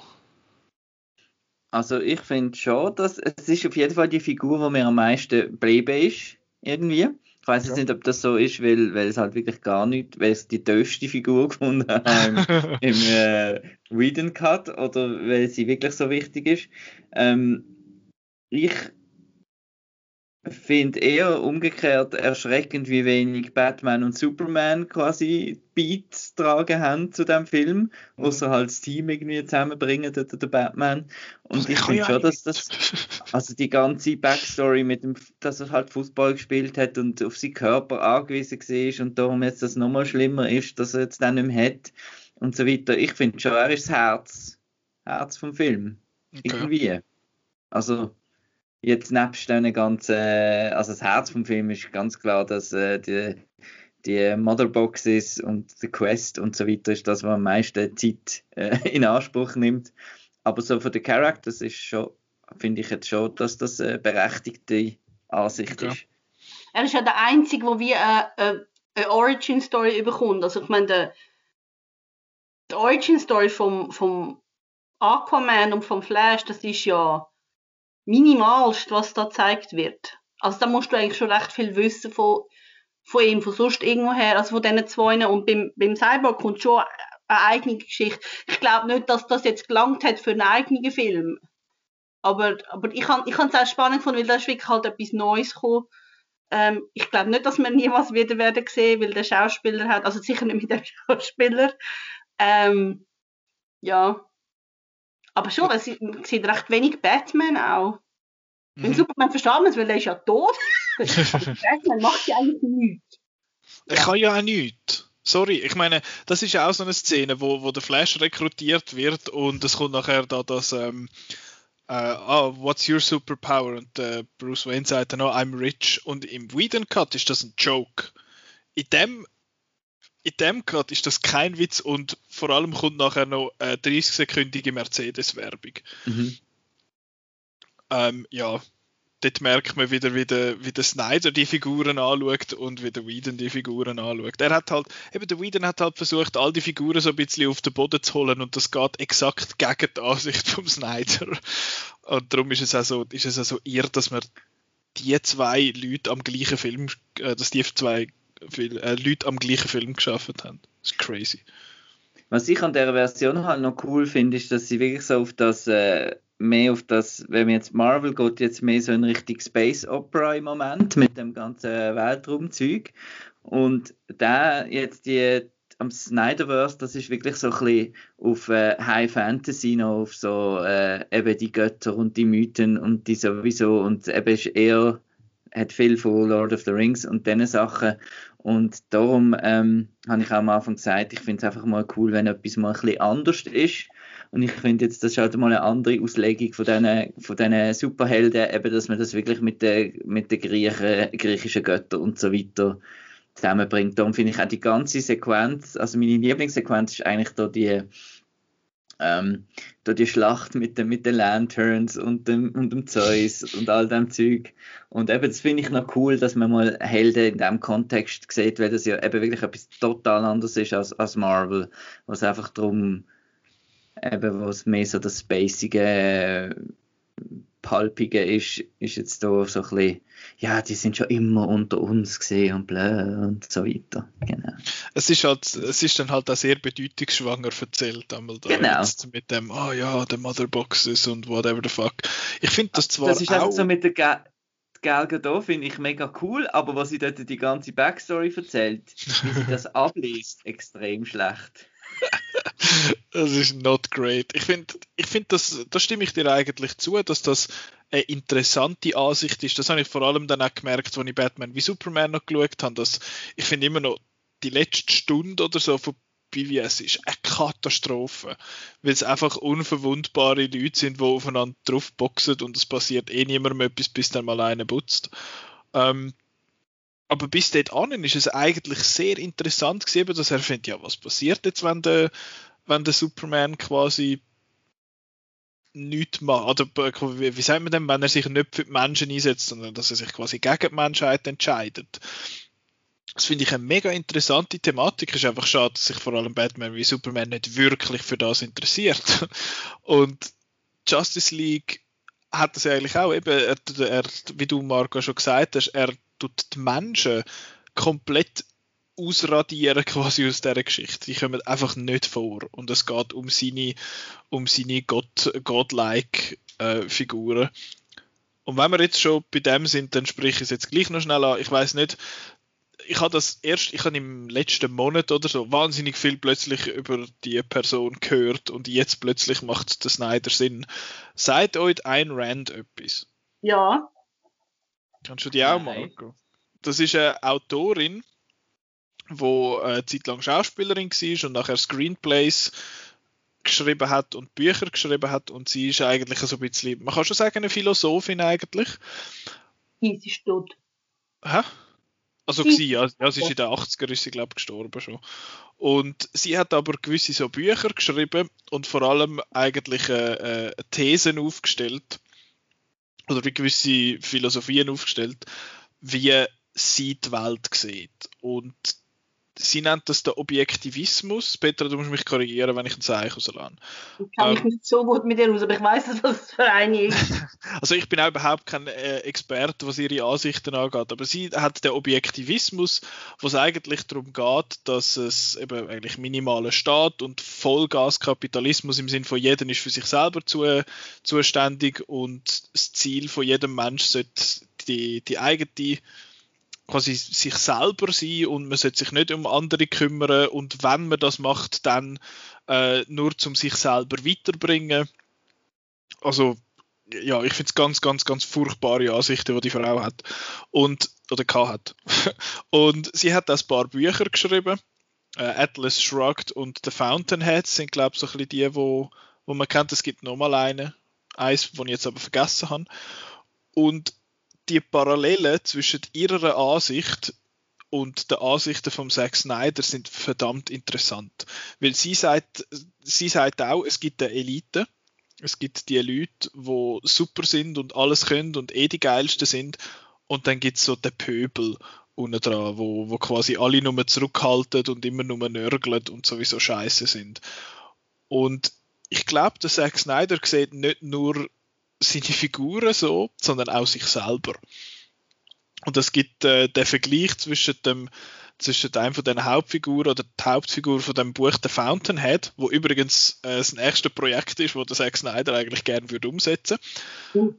Ähm, und dort geht es eigentlich darum, dass der Dude, ich habe den Namen vergessen, er heißt Rourke, aber nicht Mickey, äh, dass der eigentlich seine Bank wird bauen oder sein Gebäude wird bauen, aber alle rundum finden, nein, da die, die blöden, weißt du, die blöden Manager und Sozialisten und alle, die wollen ihm eigentlich sagen, er soll sein Gebäude kleiner machen und ein bisschen mehr wie die anderen Gebäude. Und am Schluss jagt er es dann irgendwie äh, in die Luft. also es ist, es ist recht eine komplexe Angelegenheit und ich bin zu wenig versiert in dem Thema und äh, wir haben da zu wenig Zeit, um das alles noch zu behandeln. Aber der, der ganze Kontext, dass er ein Ayn Rand-Fan ist, ist verdammt interessant und ich empfehle euch da äh, ein 20-minütiges Video zu dem Thema zu schauen. Das ist vom YouTube-Channel Just Right. Weiß nicht, habt ihr den auch schon, auch schon gehört von dem? Macht recht viel äh, so Film-Essays.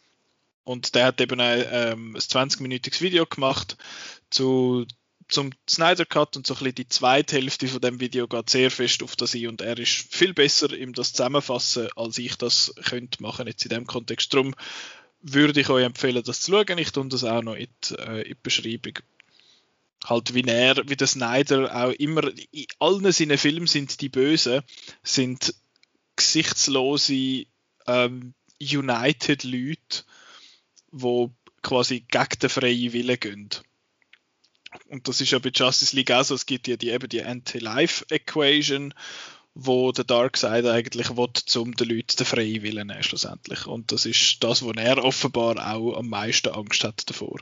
Also das finde ich wahnsinnig spannend, weil ich finde, also es ist ihm ja schon vorgeworfen, dass er ein Faschist ist und so. Also ich weiß nicht, wie fest dass das stimmt. Aber dass er ein Ayn Rand-Fan ist, Fan ist, das, das weiß man, äh, das ist recht offensichtlich. Und die Parallelen sind verdammt spannend. Darum würde ich euch das sehr fest empfehlen. Aber jetzt kommen wir wieder ein bisschen weg und kommen wieder ein bisschen zu dem Film. ähm, der Mark hat vorhin etwas gesagt von wegen Wonder Woman und wo das so, also Gal Gadot, wo das so ablässt. Mir ist auch aufgefallen, vor allem mit der ersten Hälfte, die wenigen Frauen, die es hat in dem Film, brauchen, vor allem in der ersten Hälfte sind sie eigentlich für eine Sache gut, nämlich, also die Amazonen sind ausgenommen, aber auch die Wonder Woman zum Beispiel, sie sind einfach da, zum, dass wir sie können anschauen, wie sie Sachen anschauen. zum Beispiel, wo, wo die Wonder Woman da in, die, in den Tempel reingeht und dann die Bilder sieht an der Wand und so. Das ist einfach, wir schauen sie an, wie sie schaut. Einfach so grosse Augen machen, schauen, oh. Und es hat noch so ein paar andere Figuren, die schauen auch einfach nur. Oder zum Beispiel die Iris West, äh, die schaut auch einfach nur. Es ist, die Frauen in dem Film sind, sind keine Figuren, das sind verlängerte Augen von uns. zum die, die, zum Anschauen, wo, wo selber schauen. Das hat mich im Fall so genervt. So. Die starken Männer betrachtet. Ja, wirklich. Das ist halt auch, sorry, das ist auch so ein Rand-Frauenbild gewesen. Anyway, ähm, was... Ich sage, Ayn Rand ist übrigens am Schluss für höchst groß, also groß, mega verarmt gewesen und hat rein vom Staat gelebt. Also nichts von wegen ihre, ihre Ideen selber ausleben. Ja, nein, es ist, ich finde das Ganze eine ganz schlimme Frau. Ähm, jetzt hast du gerade noch etwas gesagt. Ich möchte kurz auf die Lois Lane zu sprechen kommen. Und zwar She's ist. Key. Ja, ja, aber nicht in, nicht in diesen drei Filmen genau. bis jetzt. Das kommt dann noch. ähm, sie ist in den ersten zweieinhalb Stunden, kommt sie alle halbe Stunde mal wieder kommen und ist, äh, kommt sie alle halbe Stunde mal wieder und ist traurig. Sie ist traurig und schaut. Sie That's schaut Sachen literally an. what she does. Sie ist in alle halbe Stunde kommt wieder eine 30 Sekunden Szene, wo sie kommt und traurig reinschaut und Leute Kaffee bringt. Und sie hat einen Schwangerschaftstest. Ja, also, ja, eben ich, ich finde es ein bisschen schade. Ich mag Amy Adams sehr. Ich finde auch, sie ist gut castet eigentlich sonst als, als Lois Lane. Petra schüttelt den Kopf. Nein, ich finde, sie ist die schlechteste Lois Lane, die ich kenne. Sie ist wirklich völlig unpassend. Sie hat null Chemie mit dem Henry Cable. Findest? Null. Null. Null. Ich finde. Es gibt genau eine Szene in all diesen Filmen, wo sie zusammen gut sind. Und das ist dort, wo er in Batman vs. Superman mit ihr in die Badwanne steigt. Das ist eine super Szene. Alles andere ist einfach so. Hm. Ich weiß noch genau, als ich Man of Steel im Kino bin, am Schluss, wo sie sich geküsst haben, ich zu den Kollegen gesagt, so, das ist so unmotiviert. Also ich meine, ich würde es auch machen, aber es ist ja unmotiviert. Also ich würde sowohl sie als auch ihn küssen. Nein, auf jeden Fall. Wo, äh, doch, wo sie doch so shirtless im Feld und so zusammen rumlaufen. Also dort, ja. wo es da die, die Reunion-Szene mit, äh, mit der Mutter jetzt mhm. bei Justice League, das habe ich wirklich einen schönen Moment gefunden. Ich habe es fast nicht geglaubt. Nein, ganz am Schluss. Wo, alle, wo sie sich das dritte treffen. Am ist ja sie gar nicht, also die Mutter, dort ist sie ja der Martian Manhunter. Dann, dann hat sie erst gedacht so, Moment mal, jetzt tun sie den einführen und dann machen sie nichts mit ihm. Und dann kommt am Schluss nochmal. Schon? Ja. Ich habe das verpasst. Anyway, ähm, ja, ich, ich finde es ein bisschen schade. Ich finde sonst das Casting erstaunlicherweise eben eigentlich noch gut. Ich finde auch, ähm, obwohl, glaube ich, obwohl ich vor vier Jahren gesagt habe, dass ich ihn scheiße gefunden habe, ich finde, mittlerweile bin ich recht warm geworden mit dem äh, Jesse Eisenberg als Lex Luthor. Muss ich sagen, jetzt so beim Rewatch von Batman wie Superman findet wahrscheinlich der Marco, äh, ich soll jetzt am besten still sein. Ding, ding, ding, ding, ding, ding, ding. Ja, weißt du, er imitiert eben das Geräusch von den Motherboxes. I guess. Äh, Im, im, im, im was würde ich sagen? Die Supergirl ist ja der Lex Luthor, äh, also in der Serie ist der Lex Luthor gespielt vom, vom Alan aus Two, Two and a Half Men, wie heißt der? Der Schauspieler, oh Gott, ich habe vergessen, wie er heißt. I don't know. Ähm, er ist recht gut. Weißt du noch, wo, wo ich vor etwa 20 Minuten gesagt habe, wir könnten jetzt ein bisschen über den Plot schwätzen von dem Film. Und ich möchte euch erinnern, dass wir das jetzt nicht gemacht haben. der, der, Podcast ist so ein bisschen all over the place wie der Film. John Cryer heißt es, ja. Also, Schön haben wir das auch noch äh, abgeschlossen.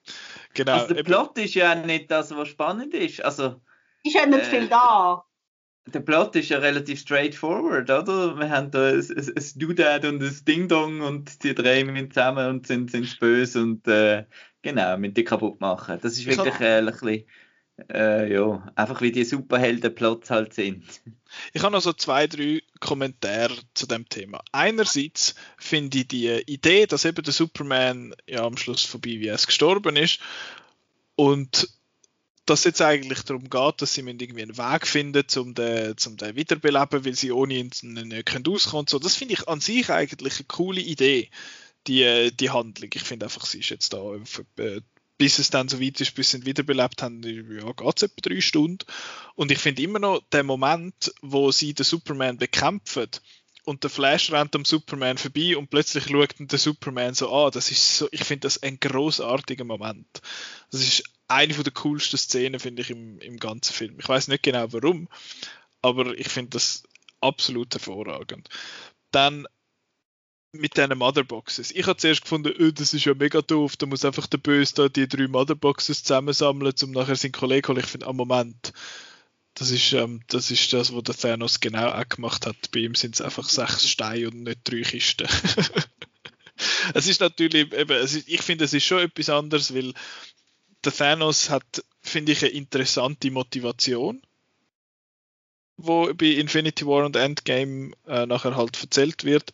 Und ich finde, der Darkseid und der Steppenwolf haben einen langweiligen Plan. Sie ja, wir müssen die Welt unterwerfen und kaputt machen. Schnarch. Halt so, so Superhelden Sci-Fi-Schissel, wo, wo wir einfach schon zigtausende Male gesehen haben. Und dann, apropos Darkseid. Der Darkseid, ich kenne mich ja bei dem DC-Universum, also DC Comics und so, sonst auch nicht so aus. Aber der Darkseid ist doch so ein bisschen der Thanos vom DC-Universum. Dass der einfach so der, der Big, einer von den Big Bads ist, oder? Wo, wo so voll legendary ist und alle mega geil finden. Stimmt das? Glaub. Ich kenne mich da auch nicht so aus. Okay, dann gehen wir mal davon aus, dass das so ist. Und die Leute haben also die Fans haben da geschrauen und gefunden, ah, wir müssen jetzt da den Darkseid haben und der Zack Snyder hat gesagt, er hätte da gefilmt und der Schauspieler hat auch schon gesagt, er sei dabei gewesen. Und jetzt sind sie happy mit dem, was sie bekommen haben. der Dude ist gar nicht wirklich im Film. Er ist in dem Also- Flashback und er ist, er, er schaut einmal böse in so ein komisches, äh, Er ist am Telefon. ja, er ist am Space-Telefon und er schaut einmal durch eine Tür durch quasi, durch eine Space-Tür. Und that's it. Er ist gar nicht wirklich im Film. Aber es ist ja eindeutig so, dass so der Zack Snyder mehr geplant hat. Also, Ja, natürlich. Äh, äh, er, er hat ja, glaube ich, auch im Nach Nachhinein noch erzählt, was denn sein Plan genau gesehen war und so weiter. Wir kommen ja sicher noch zu dem, wo ich jetzt äh, wirklich äh, neben Tom Holken, Holkenborg äh, die zweite grausige Sache an dem Film Mhm. ist, der ganze Epilog zu dem, haben wir dann ja noch. Aber Ja, ich denke, das ist jetzt so ein bisschen wie der Thanos halt im ersten Avengers gesehen. Der ist auch noch auf dem Stuhl gehockt und hat gesagt, ja, äh, machen wir mal. Mhm. Von dem her hat mich jetzt das nicht gestört, weil ich habe ich ha gedacht, das ist jetzt so gedacht, dass denn das nachher dann kommt.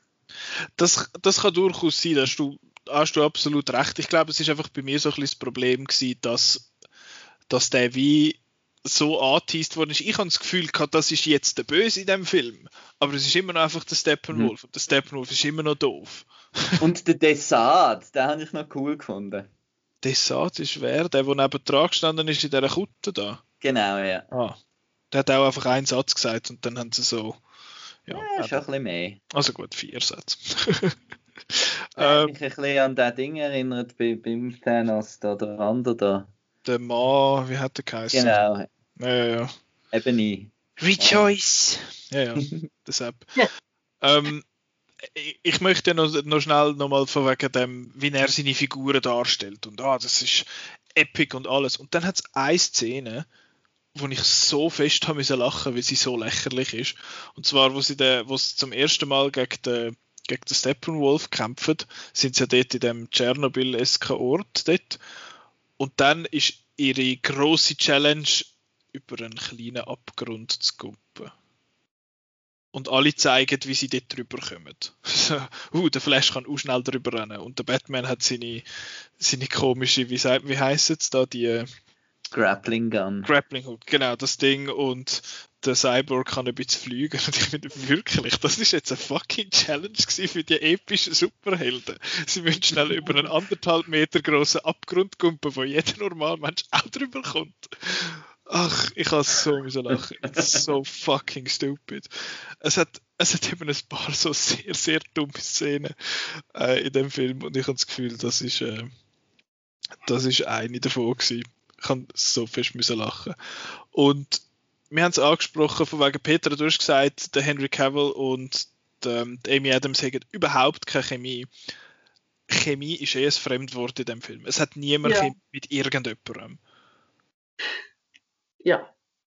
Ich weiß nicht. Ich weiß nicht, wie das geht. Ich meine, der, der Ben Affleck sieht eh aus, als hätte er überhaupt keine Lust zum Date zu sein. Ich weiß nicht, ob er wirklich keine Lust gehabt hat oder ob das sein Charakter ist. Der, Also ich finde, der, der Alfred hat schon eine gewisse Chemie mit, dem, mit allen. Also gut. Ich, ich, ihn mag ich. Ich finde es ich find's cool, wie sie den Alfred gebracht haben. Dass er so ein bisschen. Er ist so Szene mit dem Tee machen ist doch super. wo, mit, wo er den, wo er den Gal Gadot mansplaint, wie man einen Tee macht. Genau. ja, der, er- ist ja so ein bisschen eine Mischung eigentlich aus dem, aus dem, äh, wie sagt man, aus dem Alfred und aus dem Lucius Fox. Er tut ja noch ein bisschen flicken und Zeug erfinden und so. Das finde ich eigentlich ganz cool und ich mag halt auch den Jeremy Irons. Und ich finde es eh lustig, dass, dass da in mega vielen Rollen sind recht grosse Namen gecastet, obwohl es kaum vorkommen. Auch der J.K. Simmons Simmons. der ist in zwei Szenen. Und sie haben doch, bevor der Film ist, so groß Werbung gemacht, wie fest dass er jetzt trainiert hat und so. Und ich finde, er hat einen Hut da und einen Schnauz und für das hat er jetzt trainiert. I don't know. Und das habe ich auch gedacht bei Batman wie Superman, wo er den Jeffrey Dean Morgan und Lauren Cohen als die Eltern vom, vom Batman gezeigt hat und die sind nur im Vorspann und in einem Flashback drin, irgendwie in, in ein bisschen Zeitlupen und so. Ich finde das irgendwie noch, noch recht lustig. Aber ja, der mit der, dass die, das ist das, wo ich ja finde, dass das bei den Marvel-Filmen so super funktioniert. All die Leute, der Banter, wo sie haben miteinander. Ich habe das Gefühl, die Leute haben einander echt gern und die, die sind gern dort gewesen und haben den Film oder die Film gern gemacht miteinander. Und das finde ich da einfach überhaupt nicht. Gar nicht. Und ich weiß nicht, ob das einfach, dass die so möglichst unmenschenlike dargestellt werden, wie es nur geht, oder ob das einfach sonst Darsteller sind. Ich weiß auch nicht, das habe ich, das ist mir einfach noch, das ist mir einfach noch aufgefallen bei dem Ganzen. Aber sonst habe ich mehr oder weniger alles gesagt zum, zum Film inhaltlich und stylistisch. Ich habe noch so ein bisschen Fazitgedanken. Ich würde gerne noch meinen mein dümmsten Moment in dem Film. Was? Sagen. Den hast du noch nicht geredet? Nein, den habe ich noch nicht. Und der dümmste Moment ist, ähm, wo es der Superman wiederbelebt und sie doch in dem, dem kryptonischen äh, Raumschiff in, das, in die Flüssigkeit rein. Und wo sie ihn rein tun, geht so äh, das Foto von seinem Vater, also von Kevin Costner, geht so in, in die Flüssigkeit rein. Und das geht langsam unter. Und dann hat es noch Szenen, wo sie miteinander diskutieren, ähm, ob sie das jetzt wirklich machen wollen oder nicht, wo dann der, der Flash losläuft und weiss nicht was und so. Also es sind etwa zwei, drei Minuten so. Und dann kommt die Motherbox, die geht dann in die Flüssigkeit und das und das Foto ist immer noch nicht untergegangen. immer noch untergegangen. Und wird überholt von der Motherbox. Und dann, ich bin, ich bin, ich habe es extra, ich nochmal, nochmal dorthin gespult und geschaut, ob ich falsch schaue. Aber nein, das ist offenbar eine, eine nicht existierende Zeitlupe, weil das, das Foto geht nicht in Zeitlupe unter, sondern es geht einfach unter und wird dann von der Zeitlupe von der Motherbox überholt. ich so, hey, nein, das kann doch nicht sein. Ja, nachher kommt dann der Flash und dreht alles wieder rückwärts, dann kommt es wieder raus. Aber es ist so ein, ein Zauberfoto, das kann in Zeitlupe im Film untergehen, ohne dass es Zeitlupe ist, die wir sehen, sondern es ist richtig. Hey, nein. so dumm! Das finde ich recht spitzfindig, aber auch recht lustig. aber von dem, von dem Flash, von dem Moment, eben es hat ja da der, der Schlusskampf, wo, wo ja im Original-Cut ein bisschen kacke war und jetzt da eben hat es auch einfach Leute, die einander durchs Zeug durchschleudern. Und etwas mit dem, dort, dort weiss ich nicht, ob ich einfach zu wenig aufgepasst habe oder ob es wirklich ein bisschen komisch war. Der Flash gut, wie schnell das jetzt der Flash ist, das kommt eh, glaube einfach auf die Situation an, wie schnell das ihn braucht. Aber da säckelt er ja dort im Kreis um. Was ist sein Ziel dort bei dem im Kreis umrennen? Er verkackt ja nachher, weil er angeschossen wird. Und der Cyborg sagt, ja jetzt, du musst jetzt. Und dann finde ich, ja, was muss er jetzt? Ich habe das irgendwie muss ihm Energie geben, oder? Ist einfach, ist, er hat sich quasi Energie durchs Rennen und geht es dann an Cyborg weiter und er kann dann das starten. Also sie kaputt machen in dem Sinn. Okay. Ja. Also ich habe das so verstanden. Es ist das gleiche wie, wie bei dem ersten Mal, wo sie die Motherbox gestartet haben. Einfach grösser. Okay. Also ich habe das so verstanden. Und das mit dem Zeit zurückdrehen habe ich gefunden, okay, I guess, der kann jetzt das einfach. Und ich habe es aber von der Machart her recht cool gefunden, dass dann halt alles so wieder retour geht und nachher siehst, wie sich der Superman aus dem Blut-Dings wieder äh, re, wie sagt man, dass er wieder entsteht quasi. Äh, aber rein vom, wie es erzählt wurde, ist ich gefunden, okay, ich glaube, der kann das jetzt einfach. Weil vom Flash haben wir ja auch einfach null Kontext bekommen im ganzen Film. Es ist einfach, er hat dort die Frau gerettet vor den Hot Dogs und er ist schnell und sagt Sachen und sein Vater ist im, im, im Knast und that's it. Aber das ist eben der Witz bei, bei Speedsters. Es ist die Lösung für jedes Problem ist, du musst schneller rennen. Ja, das ist. einfach nur schneller rennen. Aber sorry, sowohl der Superman als auch der Cyborg als auch der Flash sind einfach die drei ultimative Lösungen für Probleme, die der Plot gerade aufstellt. das, der Flash, ja, der kann jetzt so schnell rennen, dass es in den Zeitdruck geht. Eben, ich meine, von Zeitreisen und so muss ich einfach gar nichts sagen, weil mich hat das Zeitreisezeug bei, bei, bei Endgame nicht gestört. Von dem her darf ich da jetzt nichts sagen. Ähm, aber allerdings der Cyborg, ja, der kann, sich einfach, der kann sich einfach überall reinhacken. Der, der kann das einfach. Und der kann auch jemandem einfach plötzlich schnell 100.000 Stutz überweisen.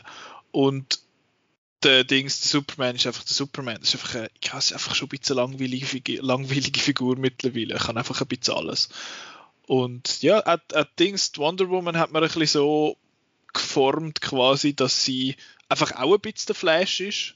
Sie ist auch einfach immer ein bisschen schnell und dann, wenn sie das nicht muss sein, dann gerade dann ist sie es nicht. Also ja, das finde ich, wird so ein bisschen zu Weg gebogen, wie es halt muss sein. Ja, die arme äh, Hispanic oder Frau da mit dem, das ist auch eine ganz, ganz, ganz eine recht schlimme Szene irgendwie. Also, wo da der.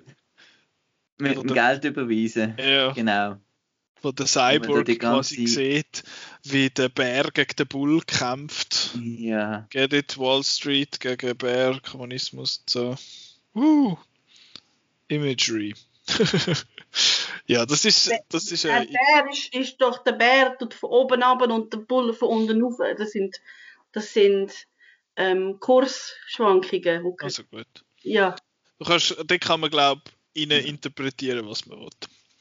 It's fun. Apropos interpretieren, äh, reden wir, sind wir jetzt dann schon langsam beim Schluss, oder? Jetzt Weil, dann ähm, Ich habe nämlich ich habe nämlich am Chris noch geschrieben, als ich das League geschaut habe. Und dann habe ich so auf, meine, auf den Zeitbalken geschaut. dann habe ich, gesagt, habe ich ihm geschrieben, hey, das ist ja ein Beschiss, machen die 20 Minuten Abspann.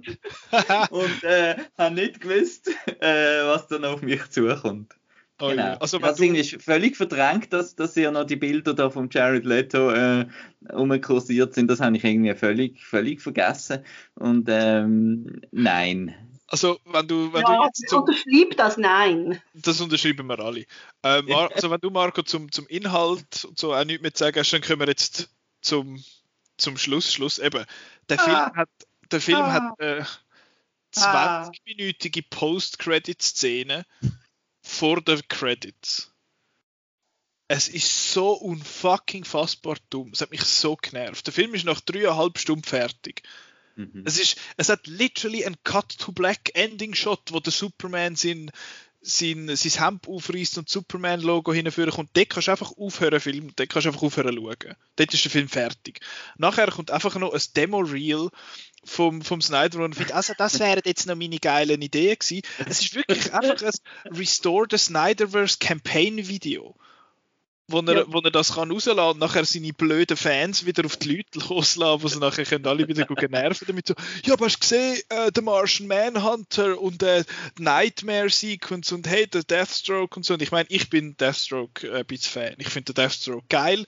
Ich finde seine, seine Rüstung in dem Film sieht geil aus. Ich finde den Joe Manganiello äh, wär, ja, Prost, wäre wär ein cooler Deathstroke, Slade Wilson, aber äh, ja, es ist einfach, es ist einfach nochmal tagged on, weil, der, weil das ist das, wo der, der Dings, der, der Snyder hat das noch aufsetzen und einfach finde so, ja, ich mache jetzt das und wenn, äh, ja, wenn Warner jetzt mich nicht will, dann gang ich halt. also ganz, ganz, ganz furchtbar. So dumm. Ist das alles, was man hat will sagen zu der überdimensionierte Post-Credit-Szene. Oder Marco, du hast, äh, du hast so ein passionate tönt zu dem Thema, oder hast du einfach will sagen Nein? ich wollte einfach will sagen Nein, aber das Nein ist vor allem auch, auch zum Joker. Äh, das habe ich ganz, ganz, ganz, ganz, ganz, ganz schlimm. ganz schlimm gefunden. Und ähm, eben das Ganze, wir wollen jetzt da noch irgendwie etwas anteasern, wo nie wird sein und so, es ist völlig unnötig und ja, und auch wieder ja. das mit dem, der Superman ist wieder böse und hat alles kaputt gemacht und ach. Ich frage mich aber wirklich auch, wieso gibt man so etwas raus, wenn man vorher gesagt hat, es geht nicht mehr weiter. Mhm. Ich frage mich dann echt, tun sie es rausgeben, um zu schauen, wie es ankommt und man macht dann vielleicht doch weiter. Aber sie haben gesagt, es wird nicht mehr weitergemacht. Also ich finde es sehr wirr. Es ist, ich finde es auch doof, ich meine, zuerst schon ich gedacht, ja, vielleicht ist es einfach wirklich, weil der Snyder das geplant hat, das jetzt mal ins Kino zu bringen, aber das, wo Aber das sind Reshoots! Das also das Joker mit dem Joker, ja. Aber sonst, das mit dem Martian Manhunter zum Beispiel, weiß ich nicht. Ich habe zwar mal gemeint, ich weiß noch, eine Kollegin von mir vor langer, langer Zeit, wo wir, glaube Man of Steel sind, schauen, hat sie gesagt, dass sie den Zack Snyder scheiße fände und dass sie nicht will, dass der Justice League mache, weil er gesagt hätte, dass er den Martian Manhunter blöd findet und sie den Martian Manhunter super findet. und sie darum Angst gehabt, dass der nie vorkommt.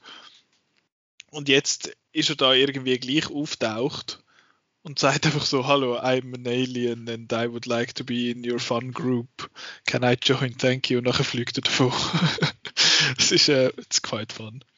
Der Martian Manhunter kommt, ist eine wichtige Figur bei Supergirl in der Serie.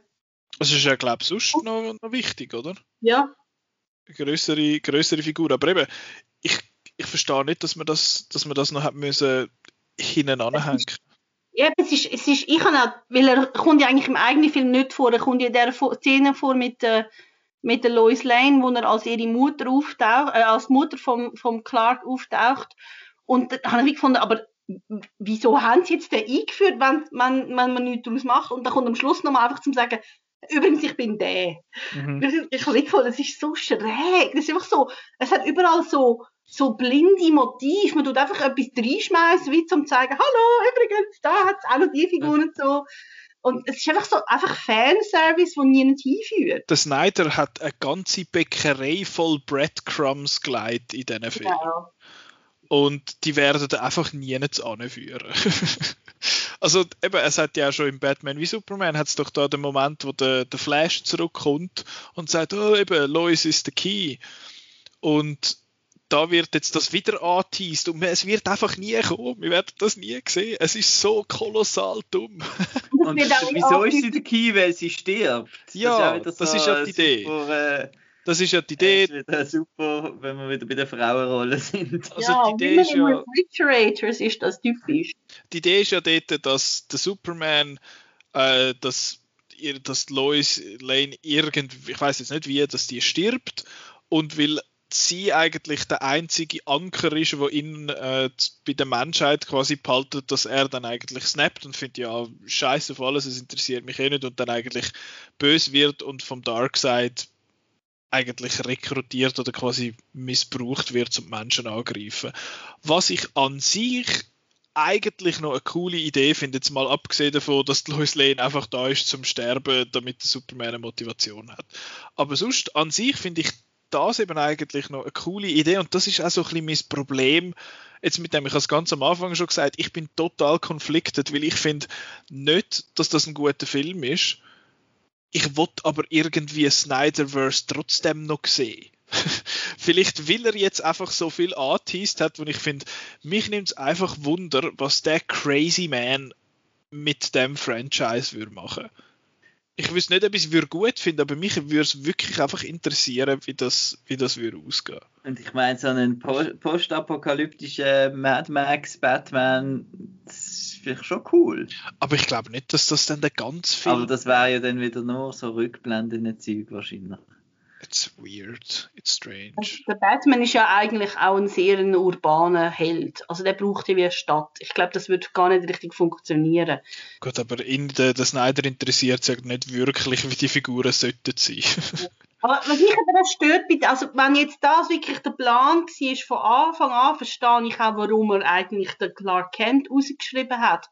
Weil das funktioniert nicht, wenn der, wenn, wenn der Superman ein ganzes Leben geführt hat als Clark Kent, dann ist er ja wie ein Mensch. Mhm. Also man, man, hat wie seine Secret Identity weggelassen, weil er dann nur noch eine Frau hat und seine Mami. Das finde ich, ey, sorry, das ist einfach, einfach schlechtes Writing, das ist einfach lazy. Das es ist, ist aber das, aber es ist das, was der Snyder eben will. Es wird am Superman ja auch immer wieder gesagt, dass er der Menschheit, es wird im Batman wie Superman ist es, glaube ich, wo seine Mutter ihm schuldet, sagt, ja. schuld ist der Menschheit nichts. Der, der, der Vater weigert sich ja quasi von ihm gerettet zu werden, damit er nicht zeigt, wer er ist. Er, er hat auch gesagt, ja, lass doch den, den Schulbus voller Kind untergehen und sterben, damit du deine äh, damit du deine Secret Identity in dem Sinne nicht verratest. Und das ist auch wieder die Ansicht quasi eben vom Snyder, dass es, es gibt die oben und es gibt den Pöbel unten. Und dass der Superman einfach halt die, die Godlike-Figur ist. Eben, es hat ja der Shot jetzt im, im Justice League, wo er da mit den Armen ausbreitet über die Erde schaut und so. Und ich finde so, oh mein Gott, Herr Snyder, oh mein Gott.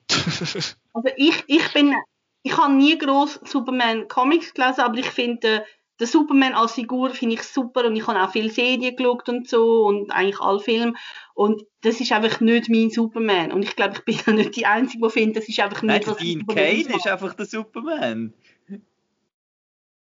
Ja, ja, er ist, ja, absolut. Aber der Dean Kane ist, ist im richtigen Leben nicht so ein netter Mensch.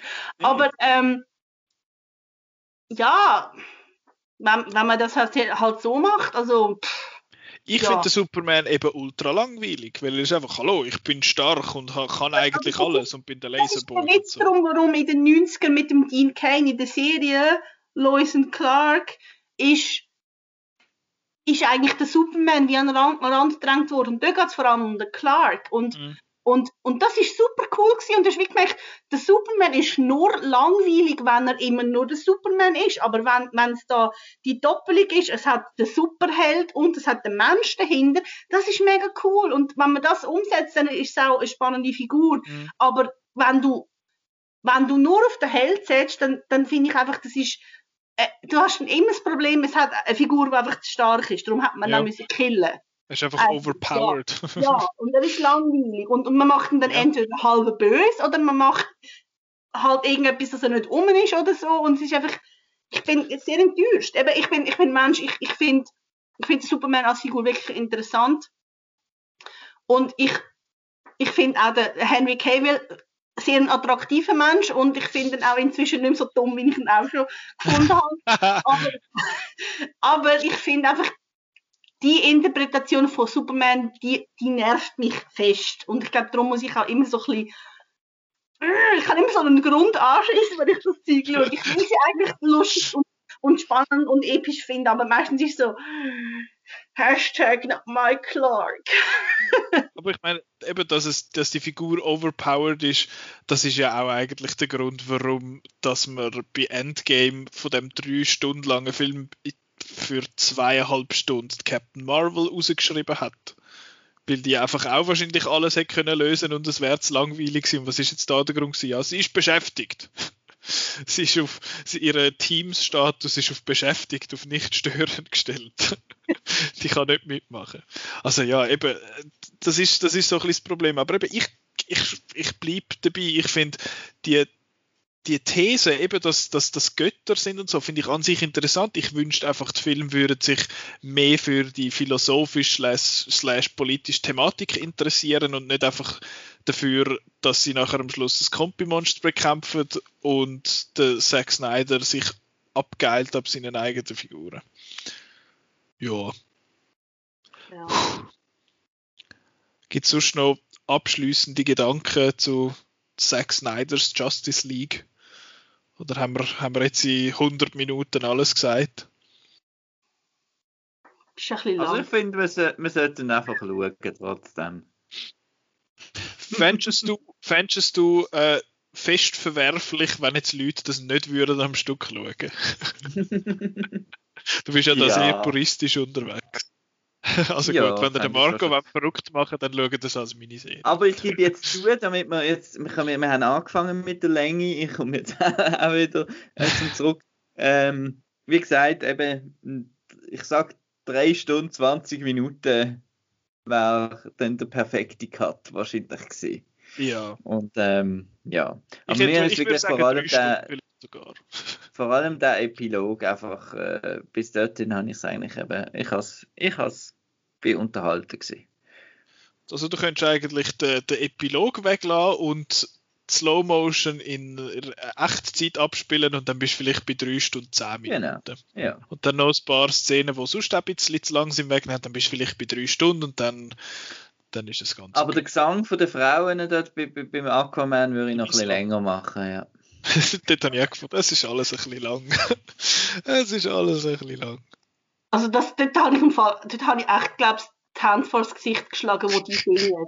Ich bin gewarnt worden, ist doch schön so, es ist so Herr der Ringe mäßig, wo sie anfangen zu singen, wie bei der, wie der, wie der nein, nicht Herr der Ringe, Hobbit, wo sie beim Hobbit anfangen zu singen, so ein bisschen ähnlich.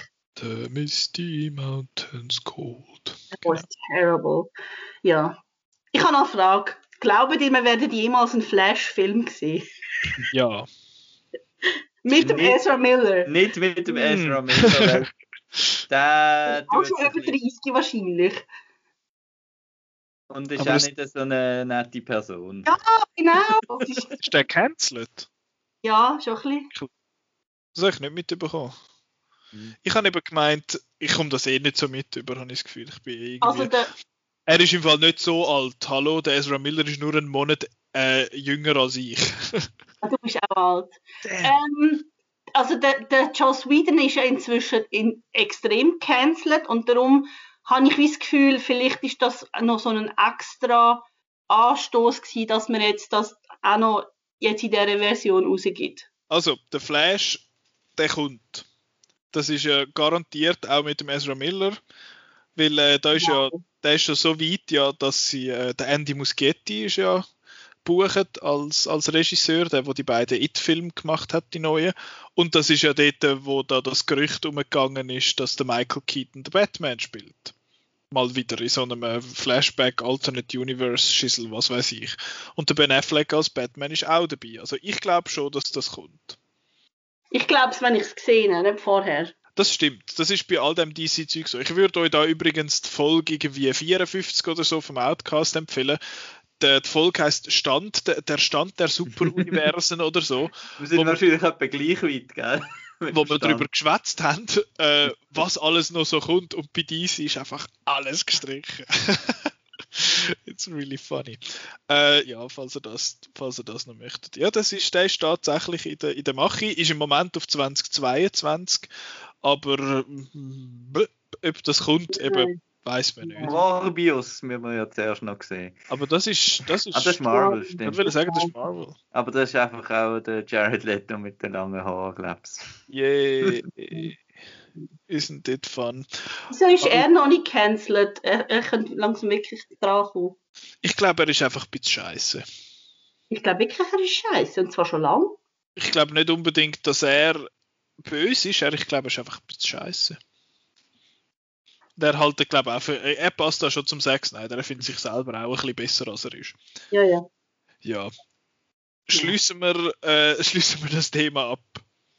Ja, nie mehr. Die Diskussion zu dem, zu dem Film ist jetzt Feature-Length gewesen. Und jetzt schwätzen wir nochmal über zwei Filme. Juhu! Ich habe ich hab, äh, ich hab ja am Anfang gesagt, dass das wahrscheinlich eine lange Folge wird geben. Und wenn ihr angefangen habt zu hören, dann wisst ihr eh schon, wie lange das ist. Äh, ja, also, wir gehen jetzt zum Nicolas Ketchup über, wo es ein Breakfast Double gibt. Und zwar der Breakfast Club und Breakfast at Tiffany's. Ähm, wuch, mit welchem fangen wir dann an? Präferenz? Chronologisch. Inwiefern? Der, der zuerst rausgekommen ist. Ja. Das heisst, wir machen Breakfast at Tiffany's zuerst. Jetzt habe ich gemeint, du sagst, wir machen Breakfast zuerst. Ah, nehm, nehm, nehm. äh, gut, Breakfast at Tiffany's 1961 mit der Audrey Hepburn als Holly Golightly. Wunderbarer Name. Äh, sie spielt eine Art, äh, wie sagen wir, so ein bisschen ein Partygirl, die einfach so ein bisschen, äh, immer ein bisschen in, in Ausgang geht und so und schöne Kleider an hat. Und dann lernt sie ihren Nachbar kennen. Der heißt Paul, sie nennt ihn aber immer Fred, weil ihre Brüder so heißt und er sieht aus wie der Brüder. Und dann, er ist immer so ein bisschen dabei, aber sie wirkt immer so ein bisschen unnahbar und so ein bisschen komisch und dann aber nachher kommen sie sich dann irgendwann ein bisschen näher und fangen dann auch so Sachen unternehmen miteinander und dann wird es so ein bisschen eine Romance-Story aus den 60er halt. Und das aus den 60er halt ist noch wichtig, weil es hat eine Figur in dem Film, wo nicht mehr geht. Ich weiß Ja. nicht, ob die jemals gegangen ist. Und zwar ist das der, der Vermieter, der Mr. Yuinoshi, wo eine japanische Figur, eine japanische Figur ist, gespielt von einem kleinen amerikanischen Mann. Und er hat einfach so komische Zahnprothesen in, im Gesicht, hat eine Brille an und sagt "Ra, ra, ra, ra, ra." Das ist sein Dialog. Und ich finde es auch lustig, dass sie ihn als You Weird Little Man bezeichnet. Also es ist, äh, das ist nicht nur grenzwertig, das ist einfach sehr, sehr daneben. Also das muss man wissen. Der Film ist äh, 60 Jahre alt jetzt dort ist das vielleicht noch okay gewesen, heute sehr fest nicht mehr. Ähm, ja, das muss man wissen, dass es in dem Film äh, äh, eine japanische Karikatur von einer Figur drin hat. Das ist der Mickey Rooney. Mickey Rooney heißt er, genau. genau. Es wird sogar noch and Mickey Rooney as Mr. Yuinoshi dort im Vorspann. Kommt der ist ein Superstar gewesen. Äh, uff, gut für ihn, I guess. Ist gleich scheiße, was er dort macht. Katastrophe. Ich finde es übrigens sehr lustig, immer wieder, wenn ich so ältere, also alte Filme schaue. Heutzutage kann man eigentlich sagen, ja gut, wenn der Film vier Stunden und zwei Minuten geht, dann geht er wahrscheinlich drei Stunden und vielleicht 50. Der Rest ist Abspann. Und da fängt, äh, gibt es einen Vorspann mit den Namen und ein bisschen schön gemacht und dann am Schluss kommt die End und dann ist fertig. Also die Runtime ist die Runtime, das finde ich recht, finde ich immer noch interessant. Ich weiß nicht, wann das, wann das aufgehört hat oder wann das gewechselt hat. Äh, ja, aber jetzt möchte ich ja zuerst von euch wissen, wie ihr den findet. Ich würde zuerst gerne von der Petra hören, wie sie Breakfast at Tiffany's findet. Ich habe ihn ehrlich gesagt noch nie gekannt. Ich habe jetzt geschaut und hat mir eigentlich recht gut gefallen. Also eben, ich meine, Mickey Rooney kannst den kann man einfach mal vergessen. That's ähm, bad.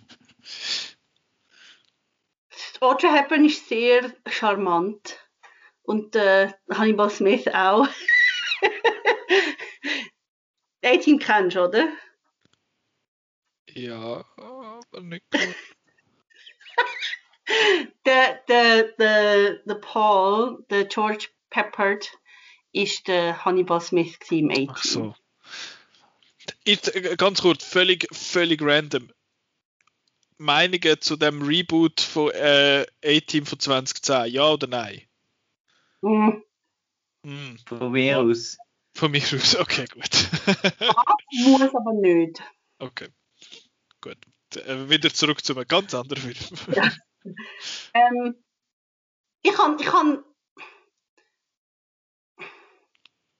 ich finde es so schwer. Also ich, ich würde sagen, er hat mir gefallen, ja. Ähm, ist noch, es ist halt, ich glaube, das ist so der, ich weiß nicht, ob es die erste Version ist, aber ich glaube, es ist wirklich so ein, halt so das, das Manic Pixie Girl, wo halt so immer so, ach, ich bin so speziell und so und, und alle stehen auf sie und, und, und ja, also, ja ich habe eigentlich sonst Probleme mit so Figuren, aber da, ist, da passt es irgendwie und, und also ich, am Schluss, wo sie den Katz will aussetzen, da bin ich sehr entsetzt gewesen, aber sie sind sie dann geholt, das ist gut, mhm. aber, aber ja. Doch, ist herzig. Okay. Ja. Äh, Marco, ich weiß noch, wo ich dir gesagt habe, was Ketchups sind, hast du gesagt, oh, eins Hui und eins Pfui. Ich glaube aber, das Pfui ist ein bisschen hyperbolic. Es ist, glaube ich, nicht das Pfui schlecht, oder? Nein, nein. Aber ich muss jetzt auch sagen, ich habe den einmal gesehen und das ist schon länger her. Und mir ist jetzt tatsächlich einfach so retrospektiv ist mir eigentlich nur noch der Mickey Rooney geblieben. Das ist halt schon ein bisschen, äh, dass das einem bleibt. Ich weiß auch nicht. Ähm, und, ähm, und Moon River natürlich und das Kätzchen und viel mehr kann ich darüber eigentlich gar nicht sagen. Aber ähm, ich habe auch noch herzig gefunden damals. Ähm, ich habe halt einen anderen Film mit Audrey Hepburn, wo ich viel besser finde und der definitive Audrey Hepburn Film wahrscheinlich und das ist Roman Holiday. Ähm, finde ich super, könnte auch mal ins Ketchup kommen. Was bei Breakfast at Tiffany ja noch spannend ist, ist, dass äh, Truman Capote ja, glaube ich, geschrieben hat. Er hat den Roman geschrieben, wo, wo drauf, also der Film beruht drauf. Und er hat ihn eben geschrieben für Marilyn Monroe. Ah.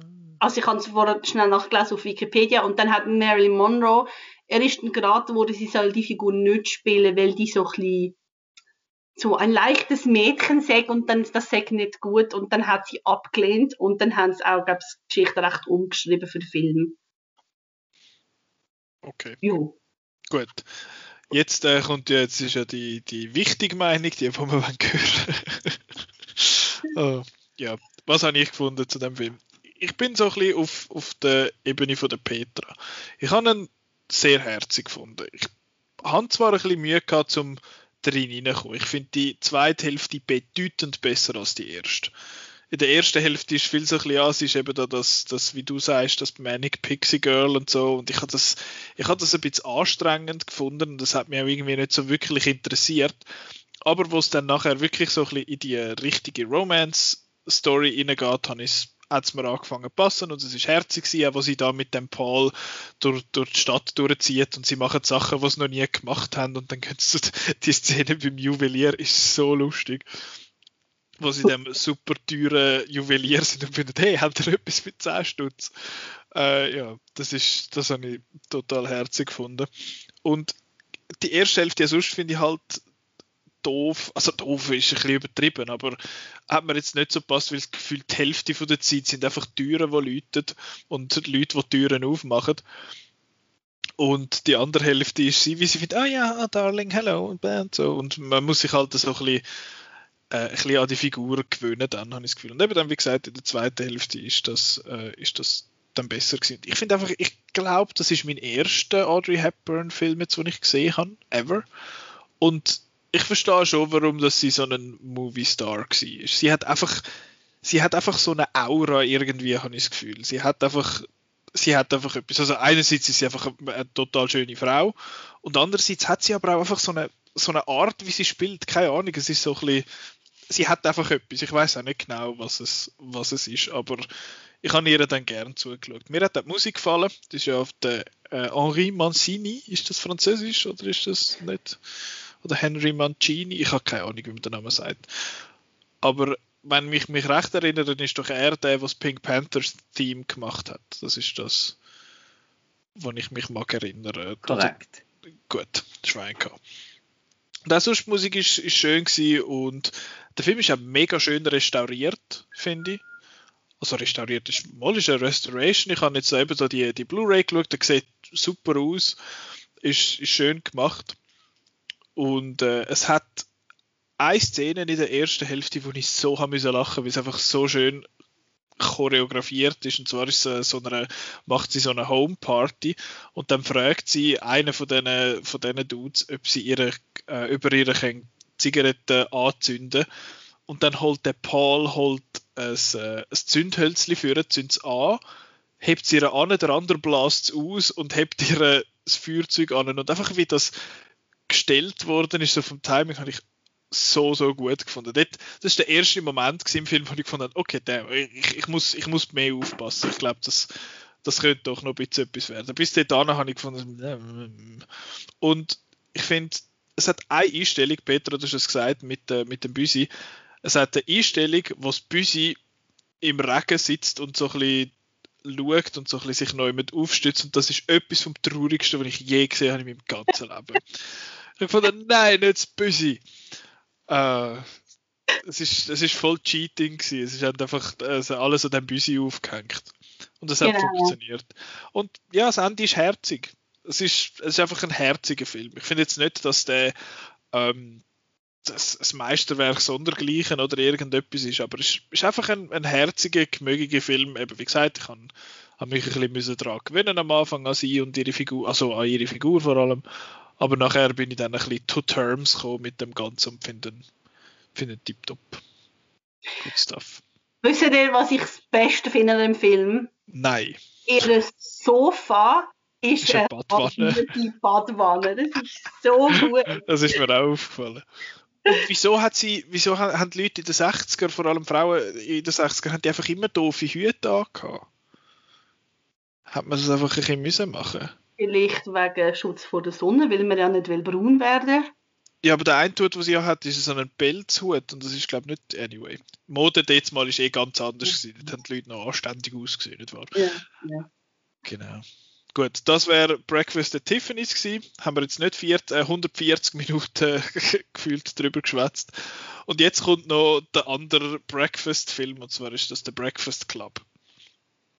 John Hughes, 1985, meinte ich. Ähm, es geht dort um, jetzt muss ich mal, muss sind nur fünf, nicht sechs, es sind fünf äh, Schülerinnen und Schüler in der Highschool, wo Highschool, Highschool, wo ja.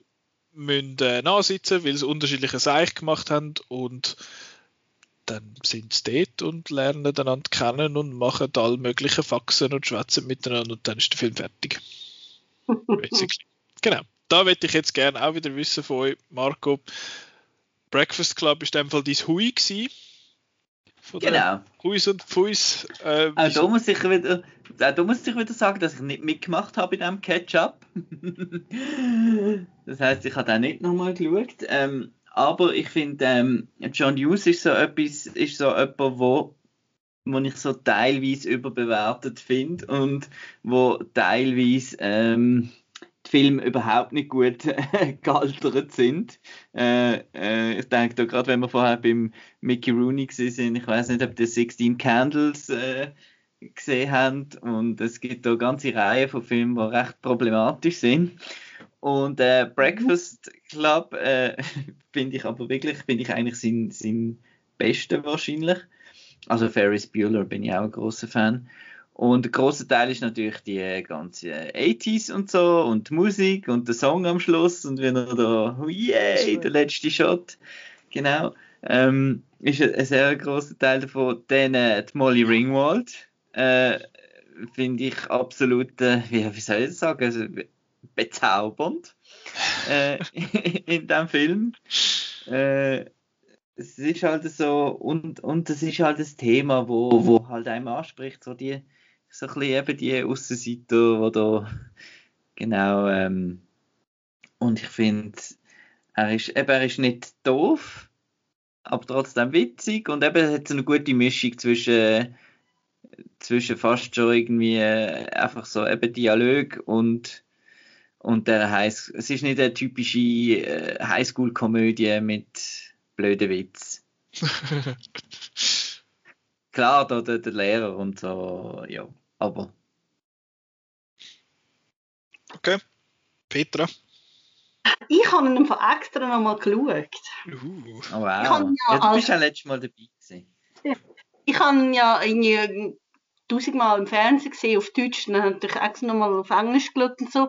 Und ich finde, ich habe ich hab noch ein bisschen Angst gehabt, dass ich ihn nicht mehr gut finde. Und ich finde ihn eigentlich immer noch gut, aber ich finde, es hat durchaus einige Szenen, die nicht mehr gehen. Also ich habe gefunden, so, der, der Bender ist zum Teil sehr aggressiv.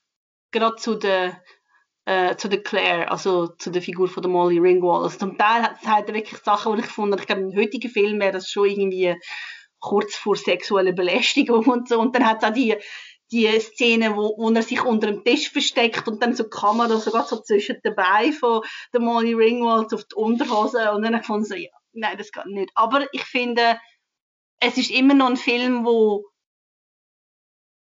wo recht gut verhebt, wenn es so darum geht, so die Unsicherheiten von der Jugendlichen so rauszuspüren und wo sie dann so zusammenhocken und miteinander über ihre Eltern reden, das, das, das funktioniert immer noch sehr gut, finde ich. Und ich glaube, das ist ja das, was, was dort eigentlich das so ein Kultfilm gemacht hat. Es ist halt lustig und coole Musik, aber dann ist es doch irgendwie ernst. Also ich habe gerade die Szene, wo der, wo der Emilio Estevez über seinen Vater redet und warum er dort ist, also warum man muss nachsitzen, das habe ich mega stark gefunden, weil es auch halt wirklich darum geht, so wie man nach außen wirkt und wie man eigentlich sich fühlt, aber man tut sich dann anders verhalten, weil das von einem erwartet werden soll. Ich finde, das kommt sehr gut über und auch, auch so halt so so die spießigen Erwachsenen gegen die Jugendlichen mit dem also mit dem blöden Lehrer und so und auch so ich meine, ich finde, ich, kann, ich meine, ich glaube, die meisten finden den Bender wahrscheinlich die spannendste Figur, weil er jetzt einfach so all over the place ist. Und ich meine, der Chad Nelson ist zu dieser Zeit auch so ein riesen Ding gewesen, den hat man inzwischen wie vergessen, aber der ist... Und zehn Jahre zu alt für die Rolle.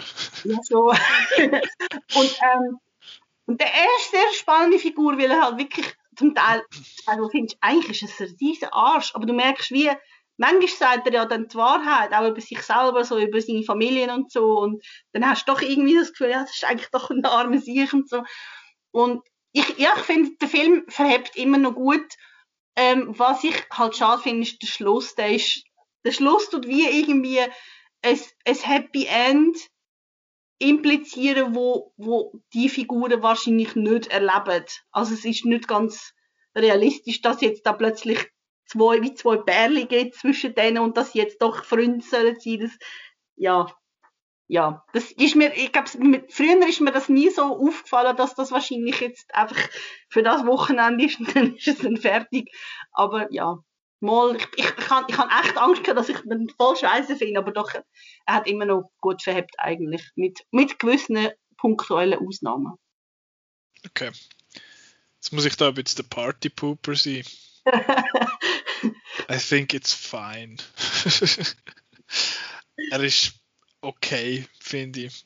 Ich kann, ich weiß nicht, es hat so verschiedene Punkte. Ich finde die erste Stunde etwa finde ich recht langweilig.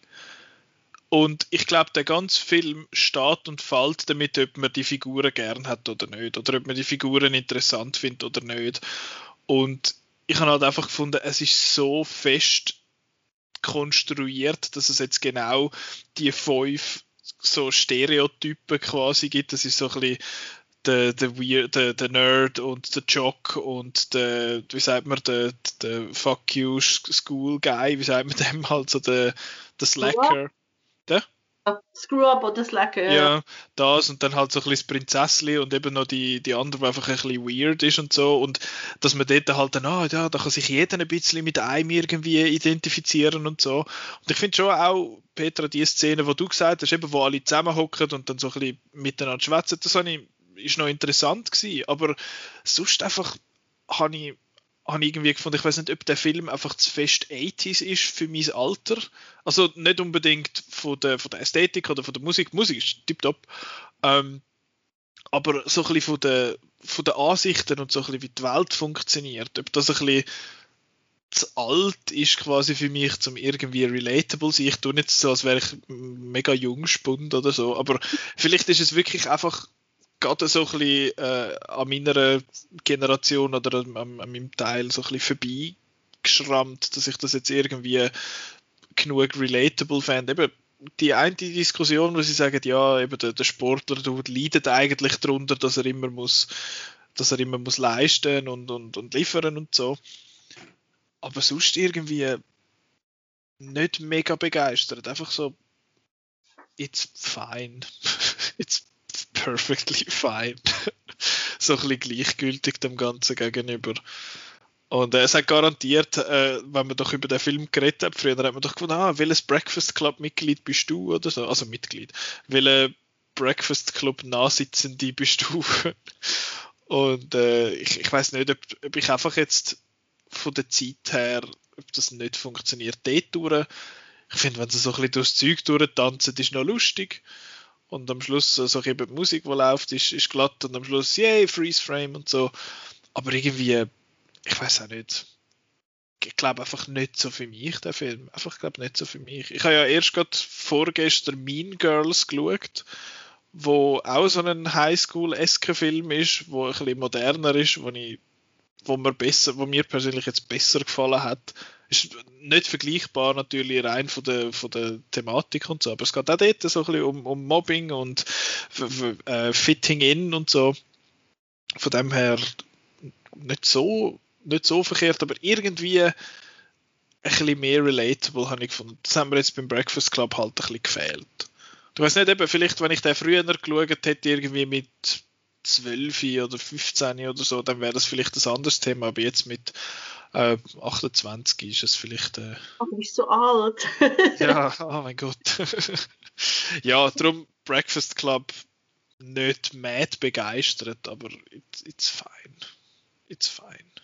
Es ist, es ist ein Film, wo ich immer mehr merke, er wird sehr häufig zitiert. Also es gibt sehr viele so Teenie-Serien, wo mal so eine Breakfast Club-Folge haben. Mhm. Oder dass auch so Teenie-Filme zitieren. Ich habe im am Wochenende zum ersten Mal den Duff geschaut und dort hat es auch eine Szene gefunden, ah, das, das ist super, Petra. Gell, der hat mir echt gut gefallen. Da ich gedacht, das war jetzt doch eine Anspielung auf, auf den Breakfast Club. Oder das ist natürlich auch eine, recht grosse, also lange Szene in einer Teen Movie, wo es zum Teil Wort für Wort zitieren aus, aus dem Breakfast Club. Ja, aber es, es ist so ein Pop-Culture-Dings halt, wo einfach eben, wie du sagst, oft zitiert wird und immer wieder mal ein bisschen angespielt wird drauf und so. Und darum bin ich nicht verrückt an gesehen oder so, aber ja, eben, wie gesagt, ich muss es nicht nochmal wiederholen. Aber ja, it's fine. In dem Fall, Ich glaube, nur, nur so als Abschluss, ich glaube, es ist vielleicht auch so ein bisschen das Phänomen gewesen, weil halt so Teenie Filme häufig so ein bisschen belanglos gewesen sind und wenn es dann mal so ein bisschen auf, um ernste Themen geht, eben der eine, wo, wo überlegt hat, sich das Leben zu nehmen und so und weiss nicht was, dass, dass das vielleicht auch eben mal etwas anderes gewesen ist und, und im Nachhinein ist es vielleicht so ein bisschen, ja, es wirkt dann halt nicht mehr so ernst, weil, weil das irgendwie schon, ich weiß nicht, in Kinderserie kommt das alles schon vor irgendwie. ich glaube, der so, also es ist nicht, es ist selbst, ich glaube nicht äh, High School, sondern mehr College, aber die Filme, die ich glaube, dort auch geschaut habe, sind einfach der American Pie Film gewesen. ist äh, ganz ein anderes Kaliber, hätte ich jetzt mal gesagt. Aber, ist ja in der Schweiz ab 12 im Kino gewesen, was heisst, 10-Jährige haben können schauen im Kino. Ich glaube nicht. Ich weiß nicht, ob ich irgendwann, ich glaube, American Reunion ist glaube der einzige, den ich im Kino gesehen habe. Äh, ja. Ich genau. habe ja für Outnow ein Interview können machen zu American Wedding mit dem Jason Biggs und der uh. äh, Alison Hannigan. Uh. Apropos zu alt für ihre Rolle. Ähm, ja. Aber eben, das ist, glaube ich, dort dann einfach ein bisschen normal gewesen, oder? Das, also ich meine, es ist ja auch, der Andrew Garfield ist ja auch zehn Jahre zu alt gewesen, um den Spider-Man zu spielen, also von dem her. Ja. Who am I kidding? Ich habe noch eine Frage an Marco. Marco, apropos Teenie-Film, kennst du Pump Up the Volume? Hm, glaub nicht, nein. Christian ist das Slater. Christian Slater? Ja. Nicht gesehen, nein. Musst! Das wäre mal ein Ketchup für dich. Das ist aber auch so einer, der ist ein bisschen später, der ist glaube ich von 89 oder 90, wo, ein, wo der Christian Slater so ein, ein bisschen verschupfter Brave ist, wo aber zur Nacht einen, einen Piraten-Radiosender führen und irgendwie ist der Einzige, der irgendwie so die Wahrheit sagt über irgendwie die Erwachsenenwelt, was so scheiße ist und so. Und das ist natürlich schon zehn Jahre später extrem veraltet gewesen, aber gleich eigentlich recht cool, so Rebellentum und so. Gut, ist notiert. Könnt ihr jetzt euch noch notieren. Aber was ihr euch müsst, äh, notieren um in zwei Wochen können mitlosen weiß ich auch noch nicht was. Aber das wird jetzt sicher enthüllt von meinen zwei ja. lieben Leuten. Nehmen wir den Petra, oder? Weil der ist auch ein Ketchup für mich und ist 50 Jahre und. Ich habe ihn auch noch nicht gesehen, wir haben ihn alle noch nicht gesehen. Uh, das finde ich sehr interessant. Und es hat eben das Jubiläum das Jahr und darum ist es relevant. Also das 50-Jährige, also es ist ein Film aus dem Jahr 1971, wo ihr noch nicht gesehen habt. Nein, es geht nur um ein Thema, das 50-jähriges Jubiläum hat. Okay. Doesn't help. Wer ist dabei? Es war ein äh, sehr erfolgreicher Film. Mhm. Da gibt es, glaube ich, zwei, drei davon. Also in der Schweiz war er sehr erfolgreich. Gewesen. Minions. Und ich glaube, eventuell spielt es Appenzeller Rolle. Das Appenzeller? What the fuck? Okay. Ja, es hilft mir gerade nicht so. Aber es ist nicht ein Film, wo 50-jährig wird das Jahr. Nein. Es ist eine Thematik, wo 50-jährig wird das Jahr. Ja. Äh, Lucasfilm. Nein. Lucasfilm wird, glaube ich, 50 das Jahr. Oder ja, nächstes Jahr. Ich weiß. Ich weiß, es steht auf der Figur auf dem Päckchen mit einem Ich habe irgendwo, ich habe irgendwo gelesen, dass äh, Legends, Legends Bücher irgendwie nochmal auflegen mit einem neuen Label, dass es Sammler nochmal Aber es hat auch kein Raumschiff und nichts und äh, Mann! Nein. Nichts, wo, nicht, wo lässig ist. Es ist geht es um ein Problem, das es ganz lang gegeben hat und dann hat es etwas gegen das Problem gegeben. Ist es ein Schweizer Film? ja. Ist er von der, heißt sie Petra Wolpe? heißt sie Petra Wolpe? Ist es die göttliche Ordnung? hey! Jetzt plötzlich macht Appenzell auch Sinn. dort ist aber kein 50-jähriges Jubiläum, dort ist was 30-jähriges, 31-jähriges.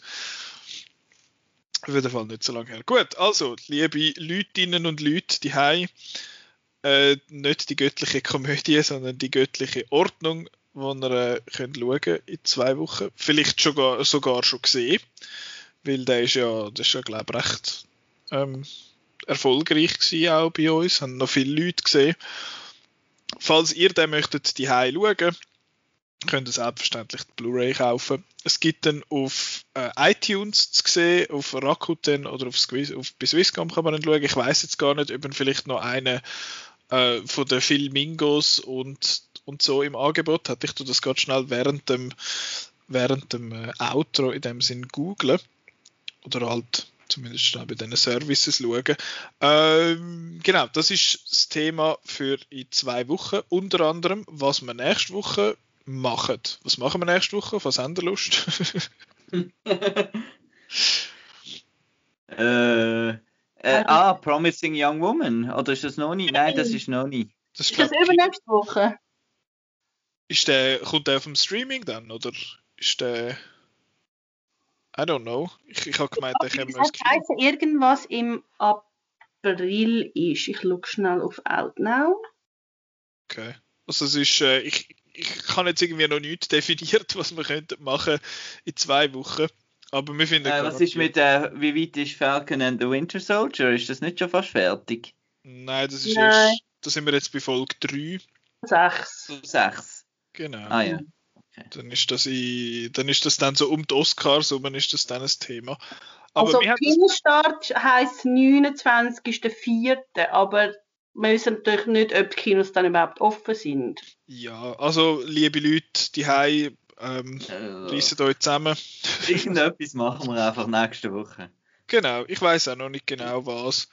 Aber irgendein Thema finden wir garantiert. Ich habe in der Zwischenzeit leider noch nicht herausgefunden, wo das es das gibt, weil die Webseite von, der, äh, von dem Film scheiße ist. Ich Aber vermute, es gibt auf diesen Schweizer Anbietern auch. Ich habe jetzt, also auf dem Filmingo gibt es es nicht, habe ich gesehen. Nicht? Nein.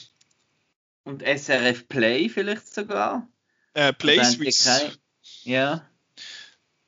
Ähm, die haben einmal nur, das ist einmal nur begrenzt, aber ich kann schnell schauen, ich höre schließlich die App, nicht wahr? Ich habe sie noch nie gebraucht, aber ich kann sie. Muss man sich anmelden? Fuck off, Mann, sicher nicht, nicht jetzt. Äh, ja, ihr findet den Film garantiert irgendwo, wenn ihr den noch nicht gesehen habt, sonst lehnt ihr den von eurem Mami aus. Ähm, ja, Thema nächste Woche lesen ihr, lesen ihr dann im Titel von nächste Woche. ja, gerade gestorben ein bisschen ähm, weiß gar nicht mehr, wie, wie geht jetzt das. Also wenn ihr noch möchtet hören, was wir zum Beispiel über Justice League, den Originalfilm gesagt haben, dann könnt ihr das machen. Episode 12 ist das gewesen. Ähm, oh, das ist aber lang her. Du. Das ist vier Jahre her, Marco. Also sind wir schon so lange dran mit der neuen... Mit dem Reboot vom Outcast. Ja crazy. Ja, wir sind happy, Folge 168, das ist nicht mal so schlecht. Falls ihr sonst noch die restlichen 168 Folgen möchtet hören, ja, 168, weil es gibt Episode 0. Ähm, Episode 0 ist, glaube ich, das erste Mal, wo der Marco und ich länger als äh, 20 Minuten miteinander geredet haben. Ja. Darum äh, entsprechend interessant, vielleicht aus äh, Outcast-historischen Gründen. ähm, das kann man machen. Dann kann man auf outnow.ch gehen und all die schönen News lesen, die rauskommen mit allen möglichen Trailern, die im Moment droppen. Ich habe das Gefühl, es ist wieder ein bisschen eine Overdose an, an Trailer. Weil vielleicht gehen irgendwann mal Kinos wieder auf. Und ja, kann man folgen. Facebook, Twitter und auf Instagram. Vor allem auf Instagram jetzt in letzter Zeit gibt es immer wieder ein bisschen Bildchen und Stories und so. Und der Chris hat erst gerade letzte auf Facebook etwas postet für Outnow, wo ein lustiger Mann oder eine lustige Frau auf Reddit ähm, Filmstills genommen hat und den Paddington reingefotoshoppt hat. Und das ist recht herzig. das könnt ihr dann anschauen. Und sonst wünschen wir euch noch ähm, ja, schönes Leben. Nein, Schöne Ostern! Ja, das kommt am, am Ostermäntig raus. Die Leute hören das wahrscheinlich nicht ja. einmal mehr an Ostern. Aber ja, hoffentlich haben ihr schöne Ostern gehabt. Und hoffentlich habt ihr auch sonst noch eine schöne Woche. Und wir hören uns nächste Woche. Tschüss! Ciao!